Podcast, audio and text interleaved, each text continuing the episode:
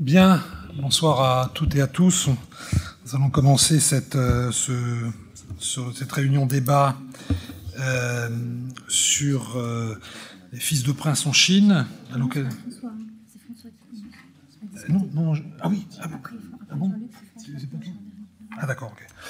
Euh, donc, euh, à à l'occasion de la parution de- de- du livre de Jean-Luc Domnac, Les fils de prince, une génération au pouvoir en Chine, euh, euh, cet ouvrage s'inscrit dans une collaboration déjà ancienne entre le, entre et, Fayard, hein, une collaboration qui a pris euh, diverses formes depuis 2005, euh, date où elle est, née. Certains d'entre vous s'en souviennent peut-être. Il y a eu d'abord un certain nombre de, volumes par, pays, hein, qui étaient des ouvrages collaboratifs euh, sur euh, la Turquie, le Japon, euh, l'Italie, Israël, etc., quelques autres pays. Et depuis quelques années maintenant, ce sont des ouvrages en nom propre, comme on dit, donc écrits par un seul auteur. et le dernier en date, c'était celui de, de Pierre Asner, La Revanche des Passions. Et donc maintenant, nous avons cette, cette, publication de, Jean-Luc Domnac, euh, Les Fils de Prince. Euh, donc cette, euh, cette collection qui est, dirigée par moi-même, mais surtout, je dois dire, par Judith Burco, qui, est la cheville ouvrière de cette, collection. Donc, ce, ce livre de, de- de Jean-Luc Domnac, bon, je pense que tout le monde le connaît ici, mais j'en dis quand même quelques mots pour ceux qui ne le connaîtraient pas tout à fait. Euh, directeur de recherche au, au CERI, il a dirigé lui-même le, le CERI pendant neuf longues années, euh, directeur scientifique à Sciences Po et euh, directeur de l'antenne française à, Pékin, c'est ça? Ouais. Voilà, de sciences sociales à Pékin. Euh, donc beaucoup, beaucoup d'activités, euh, également beaucoup d'activités euh, de publication, hein, puisqu'il a, il a publié pas loin de, de 10 ouvrages, euh, seul ou en, collaboration. Donc c'est tout à fait impressionnant, une, belle, une belle carrière qui se poursuit donc avec la publication de ce livre, Les Fils de Prince, qui concerne trois générations de, dirigeants chinois, les différents orateurs ici présents qui sont beaucoup plus versés que moi dans ce domaine, euh, nous diront un petit peu quelles sont les, généalogies, les, destins, et je pense qu'on aura un débat très, intéressant. On va euh, suivre euh, presque entièrement l'ordre qui est indiqué sur le programme. En tous les cas, on va commencer par Jean-Luc, ensuite François Gaudemont et, Stéphanie Balme pour finir, et puis ensuite on fera un débat avec vous-même. Si tu veux bien commencer, Jean-Luc. Bien, merci. Euh, merci à tous ceux qui sont venus. Il y a beaucoup de collègues et d'amis que je remercie de leur attention. Alors, euh, pourquoi j'ai fait ce bouquin C'est pour euh, deux raisons. La première étant que j'avais des sources, que je croyais d'ailleurs supérieures à ce qu'elles se sont révélées. J'avais des sources et que je n'avais pas utilisées dans mon précédent livre. Je me disais, c'est trop bête parce que d'autres reculeront peut-être devant la, nécessité d'utiliser enfin, des sources en chinois. Et, euh, et c'est ce que je. D'abord, je me suis mis à, lire et, euh, en même temps à utiliser, à voir ce qu'on pouvait faire des, sources que j'avais déjà lues. Et euh, au total, ça m'a donné, bien que ces sources fussent des sources officielles, euh, quand même un petit nombre, petit nombre euh, de ces sources euh, m'ont permis, disons, de voir plus clair. Il y a notamment un livre, vous verrez, sur euh, les, le séjour à Moscou des fils de dirigeants. Et c'est là, là, peut-être parce que c'était, euh, il s'agissait de dire du mal des, des, soviets. En tout cas, euh, l'écrivain là est presque sincère, quoi, est presque correct et presque véridique. Et on voit, il y a des, choses qui arrachent, euh, disons, de, de, l'effarement. Il faut imaginer, par exemple, que le pire a été la guerre, quand ils étaient, donc les enfants étaient là-bas en, exil et en protection à, Moscou, et pendant la guerre, euh, beaucoup euh, sont restés, et ne sont pas revenus en Chine. Et la fille de, une fille du maréchal Choute a été déplacée dans un camp ukrainien qui a été ensuite occupé par les, par les Allemands, où elle a failli mourir plusieurs fois, notamment de faim, et elle est rentrée à pied. Elle est rentrée à pied à Moscou. Et ça lui a pris près, d'une année. Enfin, c'est des, histoires absolument. Il y a des, femmes qui ont complètement disparu, euh, on ne sait pas ce qu'elles sont devenues dans, des bombardements, etc., etc. Donc il y a comme ça euh, des passages qui sont peu connus et, intéressants. Euh, c'est au total, total, ce, le livre, finalement, si j'avais pas fait l'autre livre, c'était quand même beaucoup de travail pour bon, un résultat pas extraordinaire. En revanche, euh, la littérature, et, de plus, pardon, la littérature de Hong Kong euh, était pas, pas terrible non plus. Euh, vous imaginez, parce qu'on a vu un article dans Le Monde qui était bien fichu là sur ce cabinet d'avocats, on imagine qu'ils sont sérieux, professionnels, etc. les, les 10 ou 15 livres, peut-être 15, plus 15 que 10, de, Hong Kong sont en règle générale de la mauvaise accumulation de, faits, d'ailleurs pas toujours très sûrs. Donc euh, je me suis battu comme j'ai pu hein, pour tirer euh, ce qui était le moins mauvais euh, d'un terreau, disons quand même pas si simple. Hein. Alors, quel est le... Évidemment, je ne me contentais pas, je ne voulais pas me contenter de, déballer ce qu'il y a dans ma hotte euh, non, ce que je voulais, c'était euh, comprendre, comme dit, le euh, comme dit le titre, pourquoi on a l'impression qu'une génération est au pouvoir. Hein. et il y a de, solides raisons de, le croire, au moins pour un certain temps. cette question m'est pas venue tout de suite, je le dis franchement, parce que d'abord je cherchais à piocher pour, pour avoir des, des, éléments en plus. Et ça n'est que petit à petit que c'est, comme beaucoup d'ailleurs le savent dans, les livres qu'ils ont faits, c'était comme ça, euh, ça n'est que petit à petit que, que tout ça a pris forme. Et c'est seulement à la fin que euh, j'ai eu l'impression que ça faisait une, euh, que ça faisait sens. Alors, au total, au total, c'est évidemment le problème qui est posé, c'est comment ces enfants qui ont été si si négligé, si malheureux, si, pas grand-chose pendant beaucoup de, euh, temps, pourquoi ces enfants sont devenus des gens relativement intelligents Par exemple, Liu Yuan, le fils de, de Liu Shaoqi, est un imbécile, repéré, quoi, véritablement. Mais à la fin, je trouve qu'il devenait, il est devenu à peu près convenable, quoi. Hein. Mais voilà. Alors, il y, a, eu un changement qui s'est opéré, et je vous, le dirai tout à l'heure, c'est la révolution culturelle, incontestablement. Là, ils, ont pris pied, quoi. Ils ont pris pied sur terre, véritablement. Et, et, ensuite, deuxièmement, dans les années 80 et 90, ils se sont vus devenir très riches. Et alors là, ça les a transportés, et ils ont fait un peu attention à pas, pas dire n'importe quoi, et à apprendre l'anglais. Alors, euh, les fils de prince, je vous dis en gros euh, qu'est-ce que c'est ces trois générations. Hein. Euh, il y a une génération effroyable, si on peut dire, c'est la génération d'avant les années 1920, 30, 20 et 30, disons. Ceux-là, c'est la génération du, du, malheur. Malheur à cause de leur père, malheur parce qu'eux se préoccupaient vraiment pas euh, il y avait autre chose à faire euh, que de s'occuper de, leurs enfants qu'ils avaient semés un peu comme ça, sans y prendre garde. Euh, leurs mères, qui ont souvent été sacrifiées, comme la femme de, Mao Tse-tung, qui ont été sacrifiées, et, les mâles ne s'en préoccupaient guère, hein, vraiment. Bon. Et ils ont souvent circulé dans la famille, c'était le moins pire, mais euh, c'était aussi des, paysans, euh, et puis souvent ils terminaient sur les marchés, vendus littéralement. Hein. C'était ça, ça a été terrible. beaucoup, beaucoup sont morts, beaucoup ont disparu. On ne sait pas exactement combien. Mao lui-même n'a jamais su vraiment combien il, avait, il a eu d'enfants. Neuf ou dix, quoi. Voilà, bon. Hein.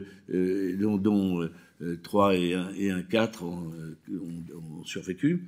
mais les, les autres, euh, Shaoqi, le sérieux Liu Shaoqi, a semé à tout vent. Hein. Euh, lui, il en a eu neuf, euh, véritablement. Euh, et lui qui était si, moral, si je puis dire, dans des affaires, et parfois moral, trop, trop moral dans les affaires publiques, ne l'a pas été dans son comportement, dans son comportement, disons, personnel. Et il y a même un cas, ce qui à mon avis mériterait d'être repris, c'est euh, la question de son avant-dernière épouse, euh, dont on dit, euh, dont l'historiographie chinoise dit qu'elle n'était pas bien, alors on l'a mise dans une dans une, dans une, dans une sorte d'hôpital psychiatrique. Je crois qu'elle elle a été larguée dans des conditions absolument scandaleuses, qu'il l'a foutue dehors et qu'elle s'en est pas, s'en est pas remis. Mais les, choses se sont vraiment passées comme ça, parce qu'il avait trouvé parfaitement, il avait bien, pour une fois, il se trompait pas, parce qu'il en avait eu quatre avant, et s'était beaucoup trompé euh, dans d'autres cas aussi. Et, euh, et c'était Wang Guangmei était là, ça faisait, c'était quand même mieux, hein. c'était mieux tout point de vue intellectuel, etc., etc. Et, donc et elle, euh, on ne sait plus bien ce qu'elle est devenue par la suite. Enfin bref, voilà. Euh, alors trois générations. Il y a la première génération qui a laissé des, des, des malheurs, quoi, des, des, malheurs, des malheureux. Euh, on trouve toujours quelques, quelques euh, exemples euh, qui, qui, divergent, si je puis dire, mais enfin, c'est pas terrible. la deuxième génération, c'est celle qui commence dans les années 35, 35 et qui va jusqu'en jusqu'en 40, c'est-à-dire quand ils sont installés à, à Yan'an. À Yan'an, il se passe quelque chose qu'on saisit bien à travers les, affaires privées, c'est qu'ils se disent que peut-être ils ont une chance de gagner la, guerre, et ensuite bah, il y aura du nanan, il y aura des choses à se partager, et, puis il y aura des postes, et puis il y aura de, de la... Euh, de la convenance, des invitations à dîner, etc. Et il va falloir quand même changer de femme quand on a encore toujours la même, euh, ou bien euh, en prendre une, une, autre, mais plus convenable, disons, au, au poste que l'on que l'on concupisse. Euh, euh, et, donc, il y a eu des, des mariages, et très vite aussi, euh, qui se sont euh, conclus par des, par des naissances. Alors ça, c'est euh, la, la, première génération, disons, des, des, femmes de princes, si je puis dire. Et ces femmes de princes-là, c'est un drame que moi j'ai trouvé, je m'excuse, mais je pensais à ma fille, enfin bon, bref. c'est épouvantable, quoi. Il, ces, ces gamines arrivaient de, arrivait de, de, toute la Chine, de toutes les universités, et elle... Euh, euh je suis désolé, vous devez savoir tout ça, euh, Stéphanie, parce que vous avez fait un livre déjà aussi sur un petit peu tout, tout ça. Mais en tout cas, euh, euh, elles se sont fait ramasser au râteau, littéralement, et il y a des cas qui sont bouleversants le cas, par exemple, de la, femme de, de Deng Xiaoping, euh, qui, comme ça, a l'air d'une, femme un peu boulotte, un peu très volontaire, etc. Elle était remarquable. C'est une des premières, si ce n'est la première, à être entrée à l'université, femme à être entrée à l'université de Pékin. Elle a été championne d'athlétisme. Euh, et elle voulait euh, faire euh, de, sa vie, quoi. C'est toute cette génération qui se donnait pour l'avenir, et elle voulait un type bien pour faire un mariage bien et des enfants bien, et plus tard, et d'abord faire la révolution. Et simplement, ses copines lui disent, tu sais, c'est pas un, c'est pas un rigolo, hein, Teng Xiaoping, il te laissera pas ce que tu veux. et donc, tu as intérêt à, à faire filer doux. Et puis, c'est pas le pire finalement, parce qu'il y avait des brutes absolues. Hein. Gao Gang, par exemple, le futur Gao Gang, lui a mobilisé tout le bureau politique parce que la, la, femme qu'il visait, euh, euh enfin, trouvait qu'il il la, traitait d'une façon ignoble, quoi. Euh, voilà, enfin, il y a des, trucs comme ça. Alors elle dit, je raconte simplement une anecdote là, et elle, dit bon bon finalement bon bon elle lâche sur les enfants et tout elle lâche sur tout elle demande qu'une chose c'est que euh, ils lui écrivent tous les soirs, arrivé après, la, après la journée de, guerre, de guérilla, etc., etc. Alors là, il part d'un grand, d'une grande, grande déclaration de satisfaction. Il dit oui, bien entendu. Et tous les soirs, donc, son, le secrétaire de Texelping envoie une lettre disant avons progressé de 10 degrés nord vers, vers, le, vers le, 25 degrés sud, etc., etc., etc. C'est épouvantable, quoi. Et, et, et, alors ensuite, elles étaient dans des conditions effroyables pour enfanter, enfin, et seuls les très riches ou les, les femmes ayant des parents docteurs se tiraient d'affaire, euh, euh, parce que quand on faisait retraite et qu'il fallait cavaler, euh, là, euh, bon, bref, ce sont des enfants de, femmes très costaudes parce qu'elles ont vraiment elles ont supporté euh, des conditions matérielles et des conditions euh, psychologiques terribles véritablement. Et euh, mais mais mais c'est l'élite disons c'est une partie de l'élite de la génération des féminines. Et ces femmes là vont, vont vont admirablement, vont très intelligemment éduquer leurs enfants, et ça fait un changement énorme. Et donc cette deuxième génération est la génération qui, elle, sera euh, euh, vraiment bien formée, bien, bien euh, connaîtra un équilibre dans la maison, une autorité dure mais douce quand même, aussi les deux. Enfin, voilà. La troisième est la plus réussie, c'est-à-dire celle qui euh, et de, dans les années 40, euh, 40 aux années 50, 55. Euh, c'est par exemple Xi Jinping, c'est par exemple, c'est bah, bien d'autres enfin. et Xi Jinping n'est pas le pire et, et, le mieux parce que lui avait la chance très rare, très rare d'être le fils d'une mère qui, qui résistait à son mari. Alors lui d'emblée, elle a dit euh, quand ils sont arrivés, quand ils sont arrivés à, Pékin, elle a dit moi euh, les enfants la, semaine pendant la semaine tu t'en occupes. Hein. Alors débrouille-toi. Et, et, lui, il, il, était quand même c'est celui qui sans doute qui ressemblait qui était le plus civilisé quand même. Hein. Si Jong-sun, c'était quand même un type pas mal. Et ben, il a craqué et, et les enfants euh, étaient éduqués beaucoup plus par leur père. Leur mère s'en énormément occupé également, etc., etc. Mais en général, disons, c'est le moment, les, les, années 40 et 50, où les familles se stabilisent. Alors ensuite, ces trois générations vont se développer en quatre temps, euh, très inégaux, très divers. Ils ont eu une enfance euh, euh charmante et presque ridicule, force. Euh, ils, ils, étaient bien dans un endroit superbe, il y avait des médecins pour s'occuper d'eux, ils, mangeaient bien, euh, ils dormaient bien, euh, ils avaient des, professeurs qui n'osaient pas leur donner des mauvaises notes. Euh, enfin, vraiment, euh, c'était... C'est une période quasiment idéale. Et ne, ils ne comprenaient rien à rien de ce qui se passait dans le reste de la Chine. De temps en temps, de temps en temps, euh, il y avait euh, un petit scandale qu'ils ne comprenaient pas. Par exemple, c'est ça qui est typique de, la Chine populaire, c'est que quand ça va, quand c'est l'horreur partout ailleurs, quand même des petites gouttes de sang arrivent sur le portail de, euh, euh, sur le portail du, du, parc impérial. Et il y a toujours, il y a eu, par exemple, au moment des euh, au moment de, de, de, des coopératives, du mouvement des coopératives. Là, euh, il y a eu, euh, il y a toujours un, ou deux courageux qui apposent une, leur, désespoir, disons. Il y a eu ensuite, et puis il y avait aussi une ouverture sur le sur l'extérieur avec les, les gardes. Les gardes étaient des fils de, paysans, et les gardes c'était de braves gars qui disaient, bah, les gars, hein, chez ma, famille, c'est vraiment pas, la rigolade, la rigolade, c'est terrible. ma, ma belle-mère est morte, enfin la, euh, ma grand-mère est morte, etc., etc.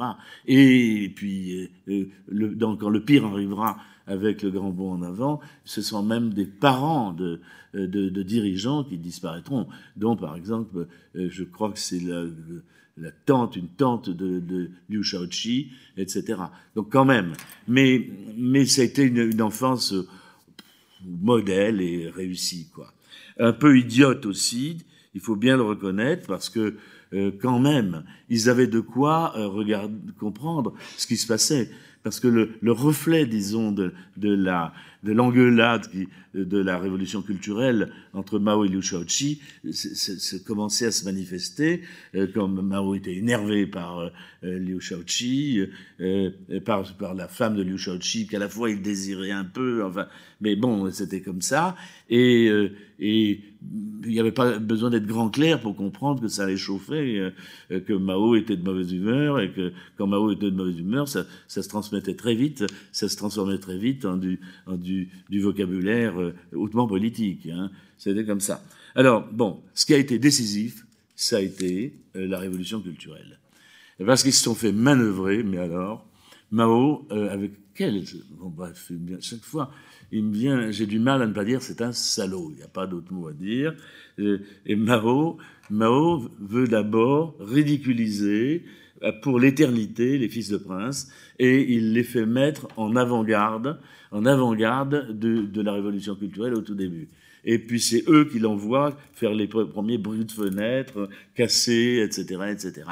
Et euh, donc si bien que bientôt eh ben, il leur envoie la police, il leur envoie ils sont jugés euh, en prison, envoyés en prison pour avoir commis des dégâts irrémissibles, etc., etc. Euh, parce que Mao, quand même, aussi, euh, il estime que l'ordre, l'ordre, c'est l'ordre. Hein. Bon, voilà. Et ensuite, il y aura ces épisodes quand ils seront à la campagne, où ils comprendront, ils comprendront ce que c'est que la révolution culturelle. Et ces petits crétins qui avaient, dans un premier temps, euh, critiqué leurs parents, vont tout d'un coup revenir vers leurs parents.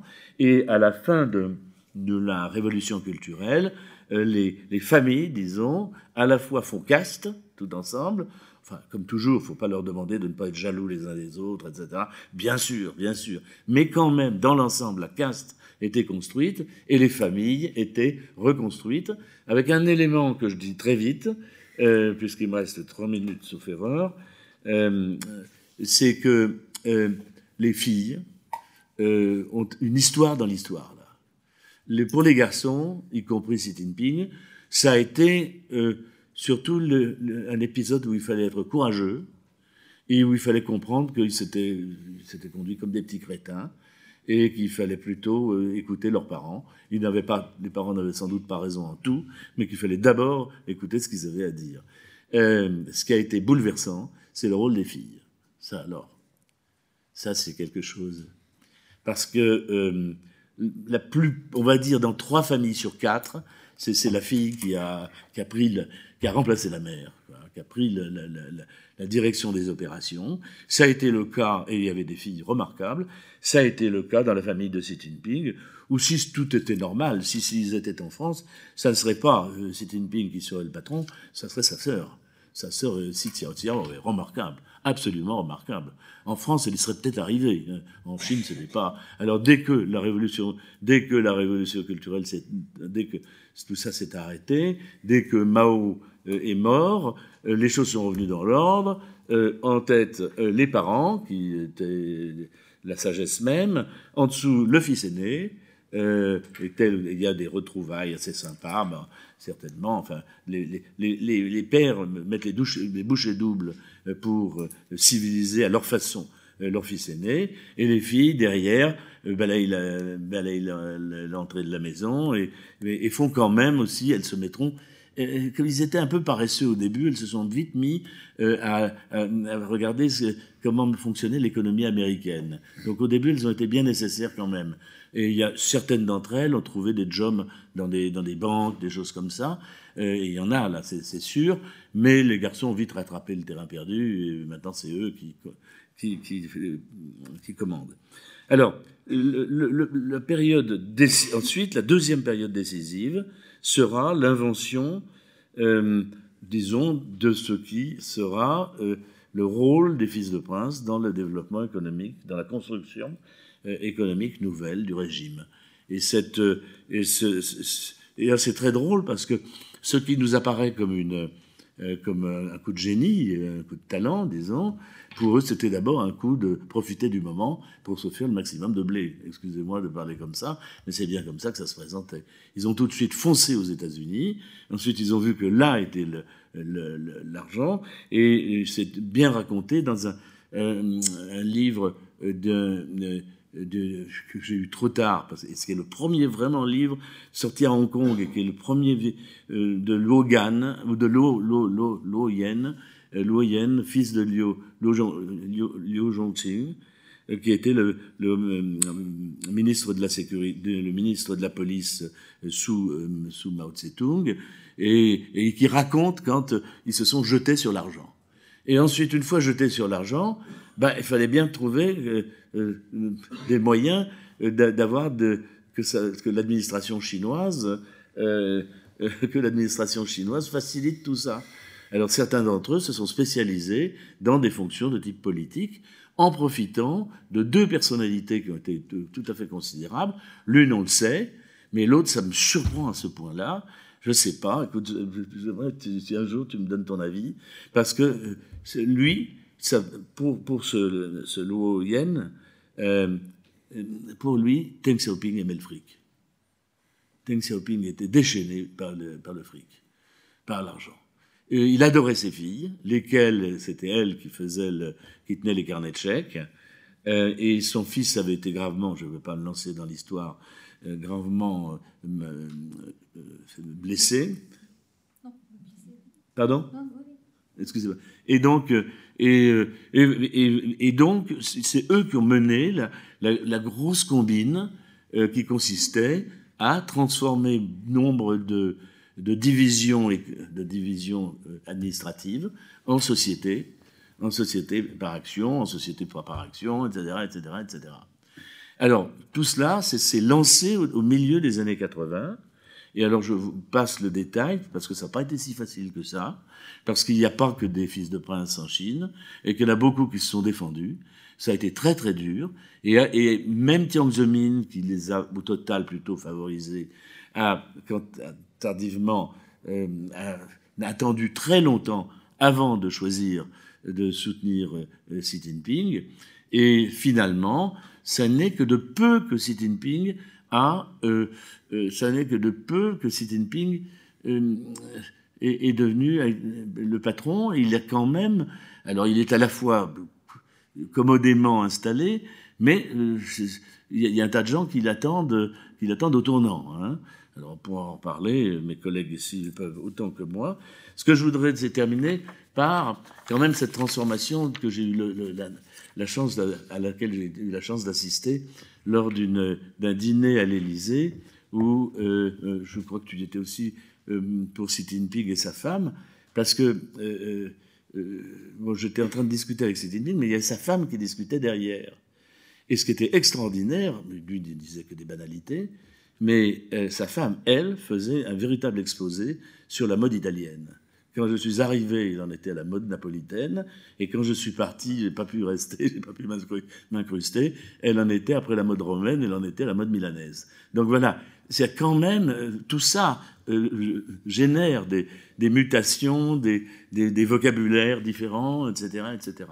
Donc voilà, je ne parie absolument pas sur euh, l'avenir de tout ça, mais ce que je crois, c'est qu'ils euh, ils ont joué un rôle essentiel qui a été, au fond, d'intégrer à la Chine sans danger, puisque c'est eux, ils sont, ils sont, ils sont, comment dire, la société qui est au pouvoir, sans danger pour le régime, euh, euh, une possibilité de faire quelque chose qui ressemble euh, diablement à du capitalisme et qui, en tout cas, s'est montré efficace. Voilà. Merci. Bien. Merci beaucoup, Jean-Luc, pour cette présentation évidemment synthétique nécessairement de, de, ce qui est développé dans ton, ouvrage, ce qu'on peut certainement appeler quelque part une nomenclatura, tu accepterais Peut-être, oui. Euh, chinoise. Enfin, on va avoir un complément, on va avoir peut-être la, la, la, la, vision de, de, nos deux collègues euh, donc, euh, de, cet ouvrage et des, thèses qui sont présentées. Donc peut-être François Godemont pour pour euh, commencer, donc, qui est euh, ici FR, donc European Council on Foreign Relations et, au Asia Center, et Sciences Po. François? Merci, euh, et merci pour l'occasion de discuter. Ce sera plus une conversation à haute voix, si vous voulez, qu'un exposé. Euh, ouais. Mieux comme ça aussi. Et puis, comme c'est l'heure des bilans, euh, d'une certaine manière, qui arrive et qui a une présentation de Jean-Luc, je la compléterai un tout petit peu en disant que le, premier livre de Jean-Luc, assez curieusement, n'est pas dans sa liste d'ouvrages. Il était issu de sa thèse sur le, sur le, Renan pendant, la, pendant le Grand Bond. Euh, et c'était le, c'est quand même lui, bien comme il était un inventeur français ou un découvreur français, il n'a pas été tout à fait pris en compte dans la science politique internationale, mais c'est quand même lui qui avait très bien identifié euh, l'affrontement entre deux factions à travers la politique rurale dans une province clé, euh, si vous voulez.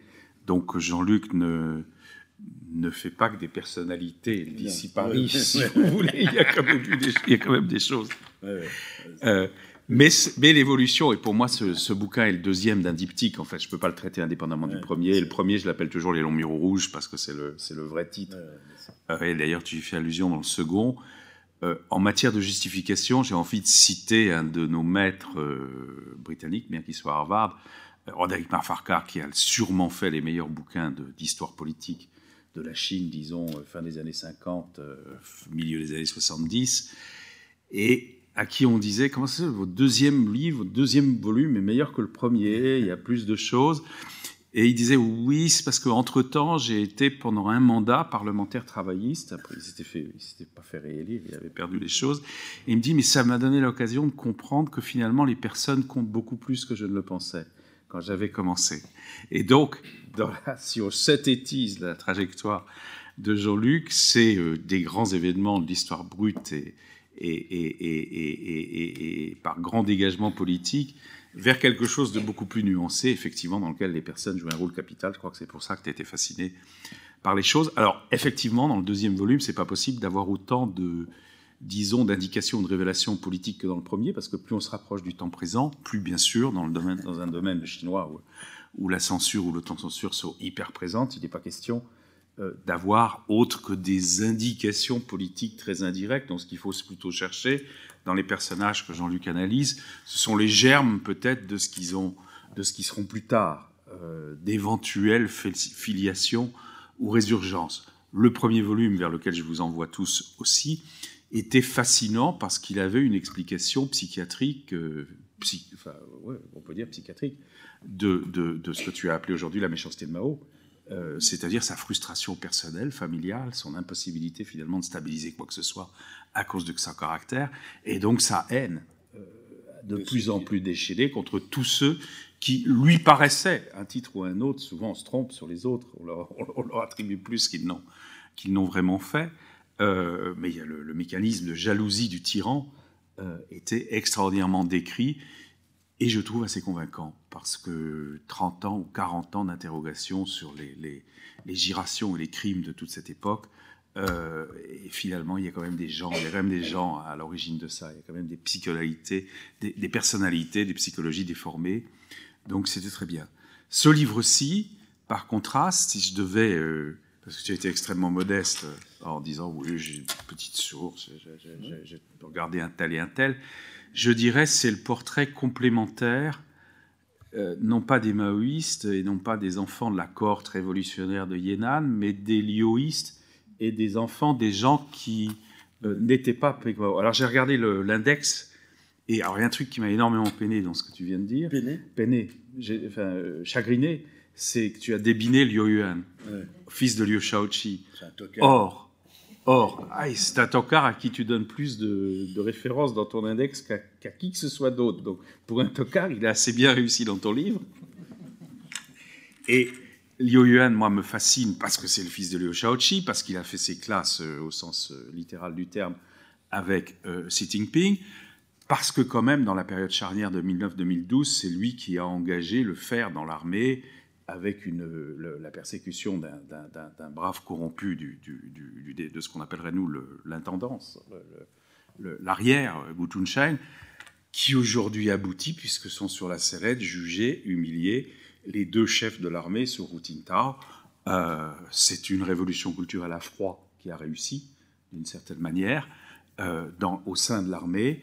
C'est Liu Yuan Kopensi qui l'a commencé, je me pose moins la question mystère de savoir pourquoi aujourd'hui il est mis à la retraite au lieu d'être premier à la tête de l'armée peut-être parce que c'est un imbécile, effectivement, et que finalement il s'est fait manœuvrer par Xi Jinping, ou que Xi Jinping s'est dit qu'il n'avait pas besoin de lui et de son caractère entier et un peu psychorigide, si vous voulez, qui ressemble beaucoup à celui de son père, le Shaoqi. Euh, et donc, pour moi, euh, il y a là-dedans, quand même, dans ce livre, un certain nombre de pistes qui permettent peut-être de comprendre ce qui se passe aujourd'hui. Alors, tu dis, et ton titre dit une génération, oui, c'est une génération avec Xi Jinping euh, très nettement à sa tête quand même aujourd'hui. Donc ça, ce serait une discussion politologique qu'on peut avoir sur le troisième tiers euh, du bouquin. Euh, je suis un peu sceptique aussi sur le sur l'idée que ces gens ont fait la Chine sur le plan économique. Je pense qu'ils l'ont parasité. Ah mais c'est vrai, bah, ils l'ont parasité, c'est-à-dire qu'ils l'ont rendu possible par le mariage des intérêts. Donc il y a quelque chose d'extrêmement réaliste dans ce que tu décris qui est le retour à l'argent, et un reste non pas de conviction, mais de solidarité. Alors les liens familiaux, il y a le livre de, Stéphanie sur la, sur Guangxi euh, et les cadres qui disait un certain nombre de choses.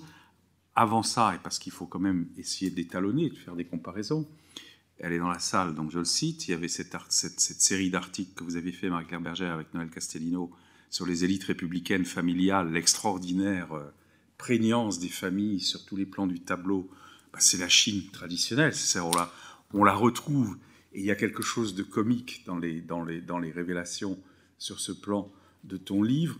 C'est qu'on a d'abord l'impression que ce sont les durs des durs et l'appareil, euh, surtout shanghaïen, surtout Jiang Zemin, tous ces gens qui sont euh, maniaques de, de, la relation familiale. Puis on s'aperçoit que les cadres de la Ligue de la jeunesse communiste, qui au départ, tu n'as pas cité Cheng Li, l'américain qui a, le sino-américain, qui a euh, fait cette balance factionnelle entre ceux qui en ont et ceux qui en ont pas, les fils de cadre et puis les promus de la Ligue de la... Ils ont les propriétaires et les salariés.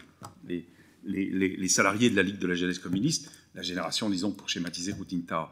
Euh, et on s'aperçoit à travers ton livre que ceux-là aussi développent leur logique familiale exactement de la même manière, simplement c'est pas la même. Ils sont arrivés plus tard, leur logique familiale est plus petite, et à mon avis, ils se font ramasser plus souvent la, dramatique histoire au cours des deux dernières années du chef du directeur de cabinet, disons, de, de Routinta, dont le fils s'était craché en Ferrari, ce qui a attiré l'attention sur lui, euh, et qui euh, petit à petit est purgé euh, d'une manière vraiment implacable, si vous voulez, me semble illustrer le fait qu'il y a les vrais propriétaires, ceux qui ont une, une à plusieurs niveaux, développée sur plusieurs générations, consolidée dans les épreuves, puis des nouveaux qui essayent de faire la même chose, mais qui fondamentalement restent des salariés.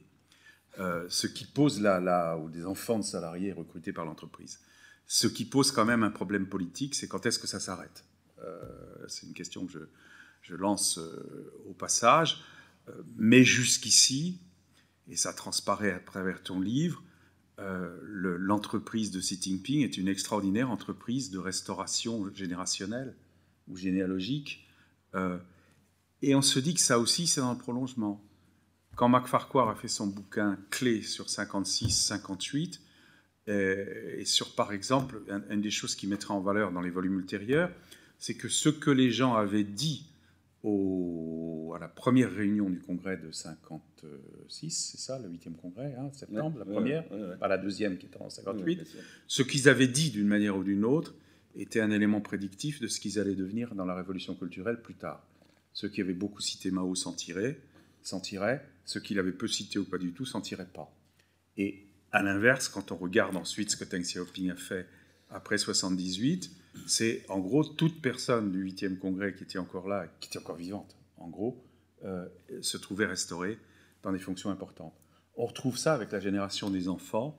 C'est ce que j'appellerais la restauration de l'ADN, littéralement, la consolidation de l'ADN euh, par le biais des, alliances. On le voit dans ton livre sur, sur, beaucoup de plans. On le voit sur le plan marital. Alors, je suis moins bon sur les femmes, euh, mais dont j'ai un peu l'impression, à travers le livre, elles jouent le rôle, comme en mathématiques, d'opérateurs. C'est des, des, diviseurs ou des, multiplicateurs, mais elles n'ont aucune. À ce point-là, ça paraît sidérant, mais peut-être, après tout, euh, un rôle à la fois aussi important et aussi limité. C'est ce que peut-être Stéphanie aura d'autres interprétations là-dessus, euh, mais je trouve ça passionnant. Euh, il y a quand même alors quelque, une dimension, des dimensions éthiques qu'il faut, morales qu'il faut essayer d'examiner. Ces gens-là sont comme les autres, ils ont leur morale à eux, surtout familiale, c'est des clans. Ça me rappelle beaucoup ce qu'on raconte aujourd'hui sur une- un certain type de terroristes euh, qui sont par ailleurs des gens de famille. Euh, et ces choses se passent dans les familles. C'est quelque chose de frappant. Je suis pas sûr quand tu, quand tu, d'ailleurs, tu oscilles dans ton jugement moral sur l'infidélité maritale euh, parce qu'elle est quand même au clé. Elle est quand même euh, une des données, comme dans tous les mouvements euh, militants, dynamiques, bouillonnants. Ça fait complètement partie de cette culture y compris donc le Shaoqi et, et quelques autres. Zhou Enlai aujourd'hui se voit, se accusé d'autres mœurs pour ne pas avoir eu d'enfant. Euh, c'est tout à fait frappant. Moi, ce qui me semble, c'est qu'on retrouve à travers ça une, une autre dimension de la Chine traditionnelle qu'on voit parfaitement à Taïwan aussi. C'est que c'est une société monogame d'extrême justesse quand même. Euh, d'extrême justesse. En, en droit, mais pas en droit, mais pas en fait, pour, pour, pour 50% des gens. Quoi. C'est donc on retrouve ça. Et alors là, on a l'impression de se rassurer. C'est là où je- on est gêné. Tu as raison d'être gêné par de temps en temps le choc de la réalité. C'est-à-dire, ces gens-là ils ont eu cette vie-là, cette chose-là, et il y a eu des, des dizaines de millions de morts. Et ensuite, il y a un tas de gens qui sont jetés en prison. Ils y sont parfaitement insensibles. C'est un autre monde. Tu parlais de Madame Xi Jinping et de la mode. Moi, j'ai connu à Paris, dans, euh, vu dans une grande chambre d'hôtel, euh, la fille de Deng Xiaoping avec les, Ouais. les, les- les- les paquets des, plus grandes marques, Ouais, ouais. euh, des plus grandes marques Je vu. françaises. C'est il y a longtemps, hein, c'est il y a- ouais, c'est il y a 25 ans. Est-ce que tous les patriarches, est-ce que Teng était un homme d'argent? Est-ce que même Wen Jiabao lui-même, qui bien sûr aujourd'hui se tient quoi Euh, Parce qu'alors lui, Il a intérêt. il a intérêt, parce qu'il est l'objet d'un chantage extraordinaire. Moi, je pense qu'en pater familia, c'est comme Teng, il a assuré le- le- le- la prospérité de ses enfants. Un point apparaît dans ton bouquin, on ne... Alors, peut-être si tu avais gratté un peu plus le UN, justement, qui se dit communiste, qui, qui, qui est un nationaliste, un nationaliste, un nationalisme assez rigide, mais on ne voit dans ton bouquin pas la, pas la plus petite trace d'une conviction, notamment idéologique. Je ne sais pas si je me trompe. Je trouve que ça, on réussit à traverser tout ça. Cette dimension-là semble complètement euh, absente. Si elle existe, alors ça nous rend humbles parce que malgré tout, une partie de nos interprétations euh, politiques ou politiciennes sur la Chine repose sur l'idée que oui, c'est des factions personnelles, mais il y a quand même là-dedans des, des, des- des courants, il y a des réformateurs, des conservateurs, pour prendre le truc classique, ou des, des gens. Ça, il n'y a rien. Rien. Il faut. Et je, j'ai un peu tendance à me dire, il faut réfléchir quoi, en fonction comme la- comme l'avait fait, euh, comme l'avait fait euh, Macfarquhar. Euh, Est-ce que c'est une nomenclatura euh, soviétique? C'est beaucoup plus pour moi. La nomenclatura soviétique vit repliée sur elle-même, elle est prédatrice de sa propre administration, du Vlast, mais elle n'est pas internationalisée. Elle l'est alors après sous Poutine, sous Poutine d'une autre manière. Euh, ces gens-là ont réussi à capter l'ouverture et l'internationalisation, les études, les contacts, les jobs que tu, que tu, que tu signales. Quand je vois ce, ce- ce- ce- en particulier Xi Jinping, je, je- je pense toujours à ce, ce phénomène de la Chine classique ou du Japon impérial, d'ailleurs, que l'empereur a droit à sa propre religion complètement distincte de celle de tous les autres. Il peut tout se permettre. Le reste, la morale convenue, disons, c'est pour, le bas peuple. Donc cette coupure-là, ce eux et nous, ça ressemble, ça ressemble aux soviétiques, mais l'abattage extérieur euh, est extraordinaire. Euh, malgré tout, j'ai connu Chen Yuan, hein, euh, et je vois comment ouais Chen Yuan a, ouais, ouais, et je vois comment Chen Yuan a, a procédé humainement, puisque j'ai connu aussi, disons, on est en plein Guangxi, euh, j'ai jeune prof au Langzhou, j'ai eu un étudiant chinois modeste d'apparence euh, et qui se trouvait là uniquement parce qu'il avait eu un père chinois et une mère euh, française, à moins que ce soit l'inverse, il avait vécu en Chine. Il était donc le fils en fait d'un autre important, enfin un prince de juste second rang que tu cites, mais je dirais pas lequel. Euh, Il avait connu Chen Yuan qui était un prince de premier rang. Euh, j'ai dû être gentil avec ce- ce- cet étudiant à l'époque, ce qui fait que je l'ai revu après au fur et à mesure que sa, sa position montait. Aujourd'hui, pour le rencontrer, il faudrait que j'aille dans des marinas du sud de la Chine, euh, où il a une existence de, de milliardaires, mais, en effet, en proximité toute la vie avec Chen Yuan. Ce sont des choses qui, traversent les époques. C'est voilà, tout petit, toute petite pierre sur cette. Édifice. Je ne vais pas en dire beaucoup plus, je ne m'en rends compte combien de temps j'ai parlé, il faut qu'il y ait un débat aussi, mais on va conclure, c'est ça? Euh, Donc pour dire que, que cette dimension-là, aujourd'hui, elle est extraordinairement importante et elle est de plus en plus difficile. Tu me parlais des sources de Hong Kong, je me demandais si tu allais évoquer le problème des, libraires de Hong Kong qui ont eu la mauvaise idée au cours des dernières années d'éditer des bouquins d'ailleurs pas très bons sur la vie privée des dirigeants, euh, et dont le, chef de file était aujourd'hui kidnappé. C'est l'affaire connue avec les Britanniques. Euh, c'est vraiment un des problèmes que le, refermement complet de l'information. Euh, on a eu une fenêtre qui s'est ouverte en 2009-2012 parce qu'ils se disputaient entre eux de façon extraordinairement visible. Pour moi, cette fenêtre s'est en gros refermée, à moins, comme tu le dis, que l'étendard de la révolte euh, dans l'appareil se lève contre Xi Jinping un jour, mais je, pense qu'il a une longueur d'avance pour l'instant sur, euh, tous ces mécontentements. Voilà, j'arrête là, c'est à l'évidence pour tous ceux qui s'intéressent à la Chine et qui veulent aller au-delà des, des concepts ou des notions, euh, c'est assez important de s'intéresser aux gens. voilà, merci. Merci. Je me, disais en écoutant François, voilà, et voilà ce qui se passe quand on dit oui pour euh, commenter euh, le livre de Jean-Luc et passer après François, qu'est-ce que je vais pouvoir dire? Euh, Donc, d'une part, je voudrais, remercier Jean-Luc pour, votre invitation et, aussi vous dire que un second remerciement qui touche, qui touche au fait que vous m'avez redonné goût à un sujet qui n'est plus le mien depuis fort longtemps et que j'avais laissé de côté. Et, en vous relisant, je me suis dit à quel point effectivement il était très important de travailler sur ces sujets pour comprendre la Chine contemporaine. Alors comme François, moi j'ai trouvé qu'il y avait une continuité euh, très importante euh, euh, dans votre œuvre. Et comme François, pour moi, ce qui lie l'ensemble des livres que j'ai lus de vous, c'est l'intérêt que vous avez pour les gens, pour les hommes, et sans doute ce qui vous amenait à la Chine. C'est absolument pas la nature du système politique, évidemment, mais c'était comment les gens pouvaient y survivre et comment ils y étaient ballotté par euh, les courants d'une histoire extrêmement difficile. Et donc, euh, et, ça, on le retrouve évidemment dans, dans l'archipel oublié, qui est le premier livre que j'ai lu de vous, mais aussi étudiante quand je faisais des fiches avec le livre que vous avez fait avec Philippe Richer sur la, sur la Chine, et le dernier sur euh, les murs rouges, où on retrouve toujours cet intérêt pour, pour les hommes. Et, donc, et, en fait, en, en vous lisant, j'ai je songeais au livre que mon professeur d'histoire nous, faisait lire, et qui était un livre qui s'appelait Louis XIV et 20 millions de Français. Je ne sais pas si, c'est un livre qui, vous parle, qui était un livre de Pierre Goubert publié au milieu des années 60, et un, qui appartenait à la vieille, euh, à un courant des annales qui précisément euh, considérait qu'il était important de regarder l'histoire des hommes, des individus pour comprendre la grande histoire. Et donc, en, vous lisant, je me suis dit qu'on pourrait peut-être parler de donner un autre titre à votre livre et les appeler Les Princes Rouges et 1,4 milliard de, Chinois, qui est une façon de, bien comprendre ce qui se passe aujourd'hui. Donc, c'est vrai qu'il y a une continuité dans, je vais dire, dans la problématique qui est euh, la construction de l'État chinois depuis 49, sous Mao et depuis Mao à travers ses hommes, et que c'est vrai que cette question de la construction de l'État est un sujet qui euh, occupe les historiens singulièrement en France. Je pense à Madame Xiaorong, Xiaoplains, que vous citez dans votre livre, qui est très proche, enfin avec qui vous avez beaucoup, avec laquelle vous avez beaucoup échangé pour faire votre livre.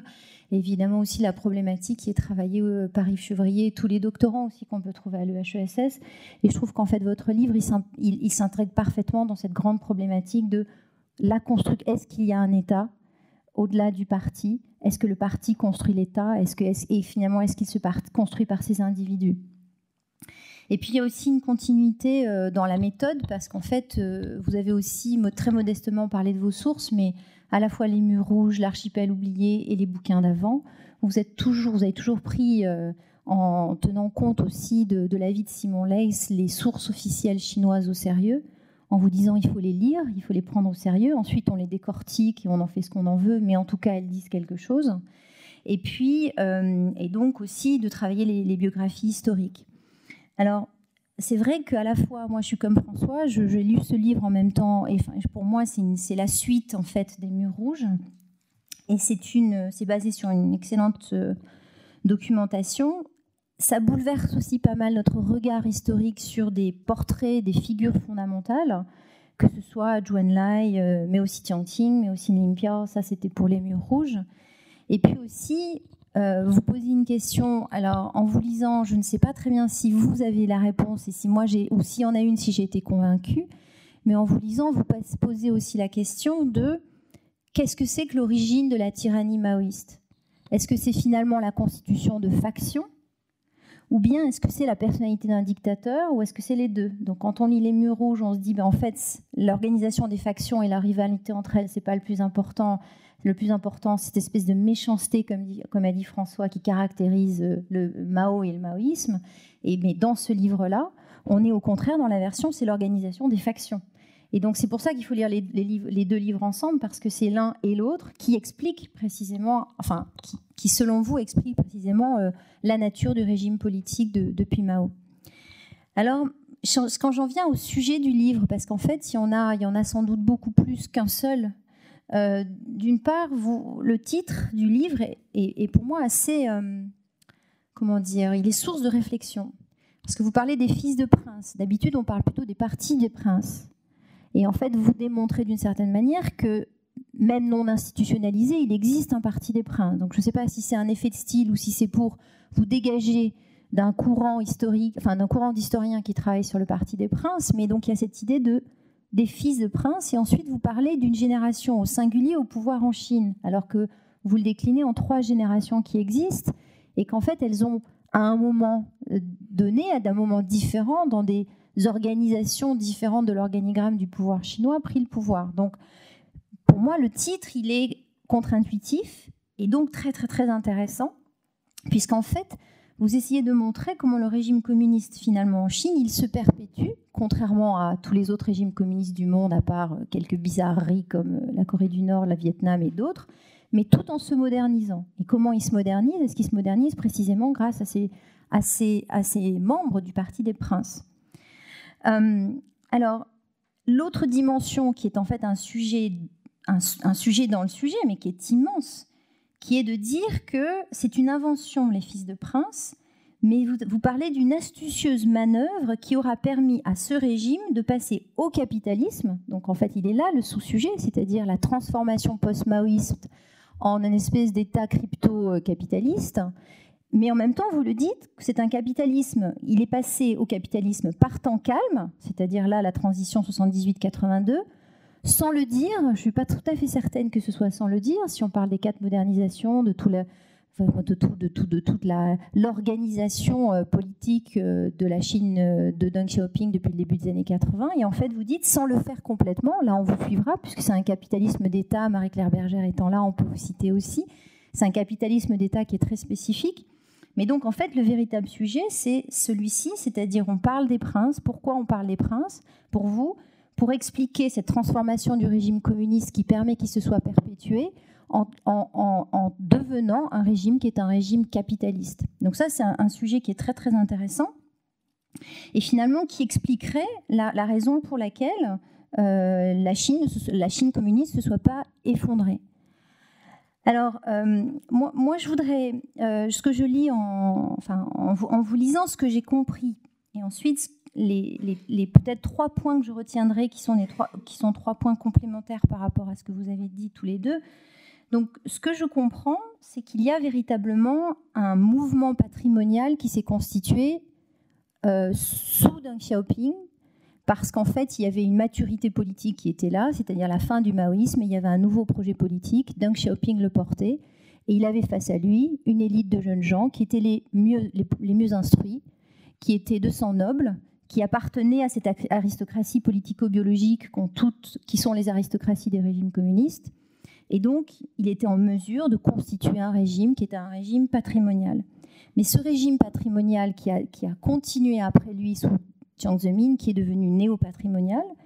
Il s'est ensuite relativement transformé sous Hu Donc, donc ce, que, ce, que, ce que je comprends, si vous voulez, c'est qu'effectivement, euh, le post-maoïsme, c'est au moment de Deng Xiaoping, c'est la constitution d'un État qui est, néo, qui est patrimonial, véritablement patrimonial, puisqu'en fait, la Chine, à ce moment-là, met en place des réformes économiques. Il faut, il faut des personnes, il faut du personnel, il faut les gens qui en qui on ait confiance, qui possèdent les meilleures informations euh, et qui soient les mieux formés. Qui sont-ils à part les fils de princes Et donc s'offrait à lui un état patrimonial qui était constitué euh, en tant que tel. La génération post-Deng Xiaoping, c'est celle de Jiang Zemin. Et là, il y a une, mixité entre des fils de princes et des gens qui, sont, qui sont issus d'une forme de méritocratie naissante. Et donc, on peut continuer le régime communiste avec ces fils de princes en le matinant de ceux qui sont euh, issus d'autres univers que les fils de princes. Ça, c'est sous Jiang Zemin. Et ensuite, il se transforme encore sous la période Routintra, où là, on parle de technocratisation de l'élite, où finalement, les, membres du Parti des Princes sont importants, mais ils sont importants parce qu'ils sont une caste en tant que telle, mais euh, ils ne sont pas de façon numéraire plus, plus importants que les autres. Et en revanche, aujourd'hui, on a sous l'époque Xi Jinping un retour à un état patrimonial. Donc c'est vrai que moi, j'ai quand même l'impression que dans ces 35 dernières années qui ont constitué l'évolution, euh, qui ont constitué en fait la formation d'un nouvel État chinois post-maoïste, il y a plusieurs temps, il y a plusieurs moments. Dans tous ces moments, l'élite euh, des princes joue un rôle considérable, mais elle ne joue pas le même rôle aux différents moments euh, j'allais dire des, des différents moments représentés par les grands euh, dirigeants du parti qui ont été euh, successivement Jiang Zemin, Hu Jintao et aujourd'hui Xi Jinping. En même temps, ce qui y a de très très particulier, là vous le montrez très bien, c'est que la technocratisation du régime politique chinois dans l'ère post-maoïste, il se fait avec les princes, grâce aux princes, précisément parce que c'est eux les mieux formés. Et c'est là où il y a une spécificité chinoise, en fait. C'est-à-dire que, contrairement à ce que disait Weber, le népotisme, c'est un espèce d'outil pour les incompétents.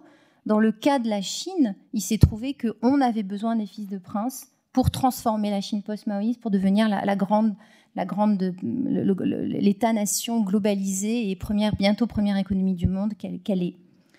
Donc, dans les questions qui sont les, miennes en, vous lisant, moi, encore une fois, j'ai repris goût à, la fois à, l'analyse des personnages, j'ai repris goût à cette histoire très très humaine et qui fait et qui est aussi ce qu'on a envie de lire euh, sur la Chine d'aujourd'hui, parce que la Chine d'aujourd'hui, voilà, elle a elle a produit un régime politique qui fait qu'on peut parfois se demander pourquoi on travaille sur cet état-là.